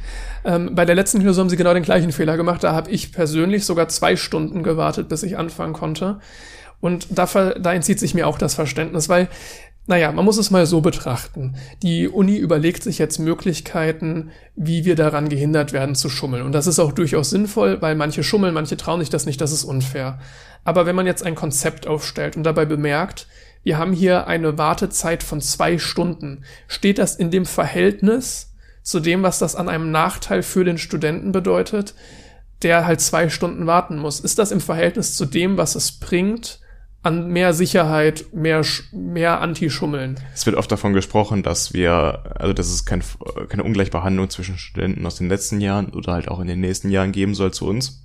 Das ist richtig, aber wir haben diese nachte nachteilige Behandlung ja schon dadurch, dass wir diese Klausuren in einem Format schreiben müssen, wie sie noch nie jemand zuvor geschrieben hat, eine Generation vor uns. Und dass es generell unsere ersten Klausuren an der Uni sind. Und ähm, für mich war es auch die erste Klausur äh, seit zwei Jahren. Ich bin das nicht jemand, der anfällig ist, dafür aufgeregt zu sein. Allerdings äh, hat mich die Situation schon verunsichert. Und da denke ich mir, diese Wartezeit kommt halt daher zustande, weil wir dann mit der Kamera noch einmal durchs Zimmer laufen müssen, um zu schauen, dass sich da niemand hinterm Sofa versteckt. dann sollen wir alle Schreibblätter einmal kurz zeigen und so weiter. Wo ich mir denke, ist das jetzt wirklich notwendig, diese zwei Stunden, die wir an Nervosität da rumsitzen, zu opfern, dass, wenn sich da jetzt jemand bei mir im Zimmer versteckt, dann sehen die den noch eh nicht. Was soll das? Also da sehe ich dieses Verhältnis einfach ja. gar nicht. Das ist eben der Punkt, wenn du schummeln willst, kannst du schummeln. Genau. Egal was. Und dann, also keine Ahnung, das hat sich mir da wirklich nicht erschlossen. Es gab allerdings noch zwei Klausuren, die das besser gelöst haben. Also äh, eine Klausur, eine Nicht-Klausur sozusagen. Eine Prüfungsleistung, die wir geschenkt bekommen haben. Geschenkt ist vielleicht auch falsch, aber wir haben in höherer Mathematik Hausaufgaben abgegeben. Das heißt, Ende jeder Woche mussten wir bis Freitagabend eine, äh, eine Hausaufgabe bearbeiten und abgeben. Und mussten haben, es relativ, ne? Ja, also, also die Physiker, mit denen wir zusammen Mathematik haben, die mussten das und wir mussten die nicht abgeben, aber wir konnten die abgeben, um dafür insgesamt fünf Bonuspunkte für die Klausur zu erhalten, die uns dann quasi zu unseren erzielten Klausurpunkten hinzugerechnet werden würden, wenn wir mindestens 90 Prozent der Hausaufgabenpunkte erzielt hätten. Genau. Und diese Punkte wurden dann am Ende verwendet, um zu entscheiden, ob man die Klausur bestanden hat oder nicht. Es gab keine Note, also nur bestanden oder nicht bestanden. Allerdings anhand halt dieser freiwilligen Bonuspunkte. Für Leute, die das jetzt gemacht haben, eine sehr coole Veranstaltung. Höhere Mathematik 1 zählt im ersten Semester zu einer der schwierigsten Prüfungen und viele haben das jetzt einfach so bekommen durch diese Hausaufgaben. Allerdings nicht alle. Ja, das ist eben der Punkt. Bei den Physikern wurde schon relativ früh gesagt, dass sie die angerechnet bekommen, wenn sie die gemacht haben, die Hausaufgaben, weil sie mussten die ja machen, sie hatten ja nicht die Wahl. Und bei uns war es ja eben freiwillig. Das bedeutet, dass ähm, dass es so ein bisschen zweifelhaft ist, ob es dann okay ist, die Prüfungsleistung denen anzurechnen, die es freiwillig gemacht haben. In der Praxis würde ich sagen, ist es ja eigentlich so, bei einem Fach wie Höhere Mathematik mit den hohen Durchfallquoten, die es immer hatte und dem Ruf, dem dem nachgeht, dass die Leute, die sagen, ach, ich brauche keine Bonuspunkte, das sind entweder solche Überflieger, dass denen auch egal ist, wenn sie sich da jetzt in irgendeine Klausur noch reinsetzen müssten, oder das sind Leute, die wahrscheinlich dann die Klausur eh nicht bestanden hätten. Insofern würde ich sagen, in der Praxis geht dieser Effekt ein Stück weit verloren, außer dass es auf dem Papier erstmal ähm, unfair aussieht mit einem einzigen Problem. Und zwar wurden diese Hausaufgaben in Dreiergruppen bearbeitet. Genau, die Korrekteure wollten halt, oder das ist auch sinnvoll bei 800 Studienteilnehmern, dass halt äh, nicht alle 800 jede Woche kontrolliert werden können in höherer Mathematik. Und deswegen wurden die äh, Leute aus Elektrotechnik zusammengefasst in Dreiergruppen. Und die haben zusammen eine Abgabe gemacht, die dann kontrolliert wurde und bepunktet wurde. Und da ist natürlich das Problem, wenn man eine Person ist, die relativ wenig macht, wird man mitgezogen von den anderen und andersherum, wenn man als einer, der viel macht, in der Gruppe ist mit zwei, die wenig machen, ist das natürlich auch ein enormer Nachteil für einen. Und wenn man deswegen jetzt 85 Prozent nur der Hausaufgabenpunkte erzielt hat, hat man die Klausur nicht. Stell dir vor, dein ähm, Partner oder deine Gruppe, die du nicht vorher kanntest. Ne? Also viele kennen ja auch niemanden jetzt gerade in Corona-Zeiten. Äh, da hatten wir jetzt natürlich das Glück, dass wir Gruppen hatten, die wir kannten. Aber wenn du da jetzt quasi zufällig reingewürfelt wirst, dann vergisst der einmal die Abgabe und schon, oder zweimal die Abgabe, ich glaube, man musste sie zweimal vergessen. Aber es war abgesprochen, er lädt sie hoch, Hat er nicht gemacht und am Ende sitzt du da und musst diese höhere Mathematikklausur schreiben. Ich habe die ist jetzt am 10. April noch. Also da kann man sagen, das ist dann wirklich ein Fall, da ist es einfach unfair. Ja, das ist äh, sicherlich äh, nicht. Also für uns war es gut. Wir haben die bestanden beide. Aber es ist äh, sicherlich nicht im Sinne von allen gelöst worden. Auch wenn man ein Stück weit sagen muss, dass mir diese Lösung trotzdem sympathischer ist, als uns zwei Stunden warten zu lassen. Vor allem kann ich mir in höherer Mathematik nicht vorstellen, wie eine Klausur online aussehen soll. Ich habe das bei einem Freund von mir gesehen, der hatte eine Online-Mathematikklausur und hat mir da mal die Probeklausur gezeigt. Und das war sehr, sehr interessant. Also vollständige Induktion ist ein Beweisverfahren, was ich mir nicht vorstellen kann, wie es am Computer gehen soll, sondern es muss eigentlich komplett aufgeschrieben werden, ähm, weil jeder weiß, wie das Ganze endet. Also das, das Interessante bei diesem Beweisverfahren ist, den Weg dahin zu beschreiben. Und das heißt, ich kann kein Ergebnis einfach eingeben und das wurde bei ihm in Form eines Lückentextes abgefragt. Was ich komplett absurd finde, weil die, all die Generationen davor konnten sich mit Altklausuren aus den letzten Jahren vorbereiten auf die Klausur. Und so eine Klausur hat es nie gegeben vorher. Und deswegen ist die Vorbereitung einfach ungleich schwerer. Und gerade auf so einen Lückentext, da kann mir doch keiner erzählen, da gibt es nichts, was dich darauf vorbereitet. Ja, das stimmt. Bin ich froh, dass wir das nicht machen mussten. Wer es gut gelöst hat, ist unser Physikprof. Der hat einen ganz anderen Ansatz gewählt. Der meinte, ja, Physik ist nicht das äh, Hauptfach, sag ich mal, dem ersten Semester oder überhaupt nicht in Elektrotechnik. Wir machen das so, dass wir euch die Klausur zur Verfügung stellen um 9 Uhr, konnten uns einloggen online und die schreiben, aber es war eben nicht videoüberwacht. Und äh, wir durften auch Hilfsmittel nutzen und dafür war die Klausur halt etwas anders gestellt, aber im Grunde war sie sehr ähnlich mit den Klausuren in den Vorjahren. Und ähm, dafür gab es dann aber auch keine Note am Ende. Das heißt, wenn man eine gute Punktzahl erzielt hat mit den Hilfsmitteln, hat man zwar bestanden, das hat das Grundkönnen, was jeder unter Beweis stellen muss, aber man hat dadurch erst keine nicht profitiert, indem man eine sehr gute Note erhalten hat bei dem Professor hatte ich wirklich das Gefühl, dass er sich da viele Gedanken zu gemacht hat. Gesagt, bei einer Online-Klausur ist es unfair, Noten abzufragen, deswegen bestanden oder nicht bestanden. Und dieses ganze Überwachungssystem ist eigentlich auch blöd und wer schummeln will, der kann eh schummeln. Insofern nehme ich das jetzt daraus. Ich fand da tatsächlich das beste Konzept. Es war einfach ein pragmatischer Ansatz. Ich glaube, der uns viel oft in der Corona-Pandemie einfach fehlt, dass wir da versuchen, so bürokratisch ranzugehen und das zu machen mhm. in den letzten Jahren. Das funktioniert eben nicht immer. Und da fand ich das sehr erfrischend, dass es äh, so spontan gut gehandhabt wurde. Ich bin mal gespannt, was wir dann vom kommenden Semester berichten können. Da steht ja noch so ein bisschen die Frage aus, wie es mit Praktika aussieht. So, ja. oh, ich glaube an nichts aktuell, ne? aber äh, lassen wir uns überraschen. Ja. Genau, vielleicht wird das dann auch nochmal, da können wir dann auf jeden Fall thematischer nochmal aufs zweite Semester eingeben. Also hört wieder rein, wir bereiten wieder weiter Themen vor und äh, berichten dann über unser Studium. Genau, das ist der Plan für die Zukunft dann freuen wir uns, dass ihr zugehört habt. also wenn das jemand bis hierhin durchgehalten hat, Props an dich. Herzlichen Glückwunsch. Ja. ja das äh, würde ich mir wahrscheinlich selbst gar nicht anhören, aber würde mich natürlich sehr, sehr freuen, ja. wenn da... Ich, ich, hoffe auch, dass wir ein Stück weit eine Entwicklung hinlegen und von Folge zu Folge ein bisschen besser werden. ich glaube, wir sind schon in dieser Folge besser geworden. Das glaube ich auch, ja. Es ist einfach eine sehr ungewohnte Situation, in so einer Aufnahmesituation zu reden, sich zu unterhalten an der Stelle. Ja. ja. Ja, da ist jetzt auch ganz neu für uns, wie wir hier ein Ende finden, wie wir das Ende einleiten. Während du gerade meine äh, Karte mit dem WLAN-Passwort knickst. Die ist überhaupt nicht geknickt, die sieht wunderschön aus wie vorher. Ja. Also, wer bis zum Ende gehört hat, schreibt uns die E-Mail mit äh, WLAN-Passwortkarte im Betreff. ja, es gibt nichts zu gewinnen, aber wir freuen uns. so, ähm, dann würde ich sagen, hören wir uns beim nächsten Mal wieder. Vielen Dank fürs Zuhören. Tschüss. Ciao. Das war 2 mit Potenzial. Jeden zweiten Freitag erscheint eine neue Folge überall, wo es Podcasts gibt.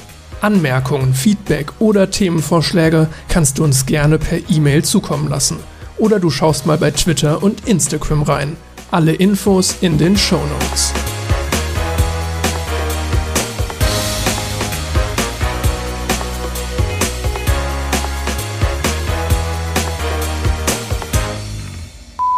Aber es ist zu erwarten, dass Blitze bei den Rotoren entstehen. Das war eine Klingel im Hintergrund.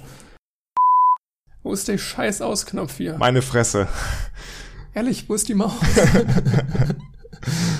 da.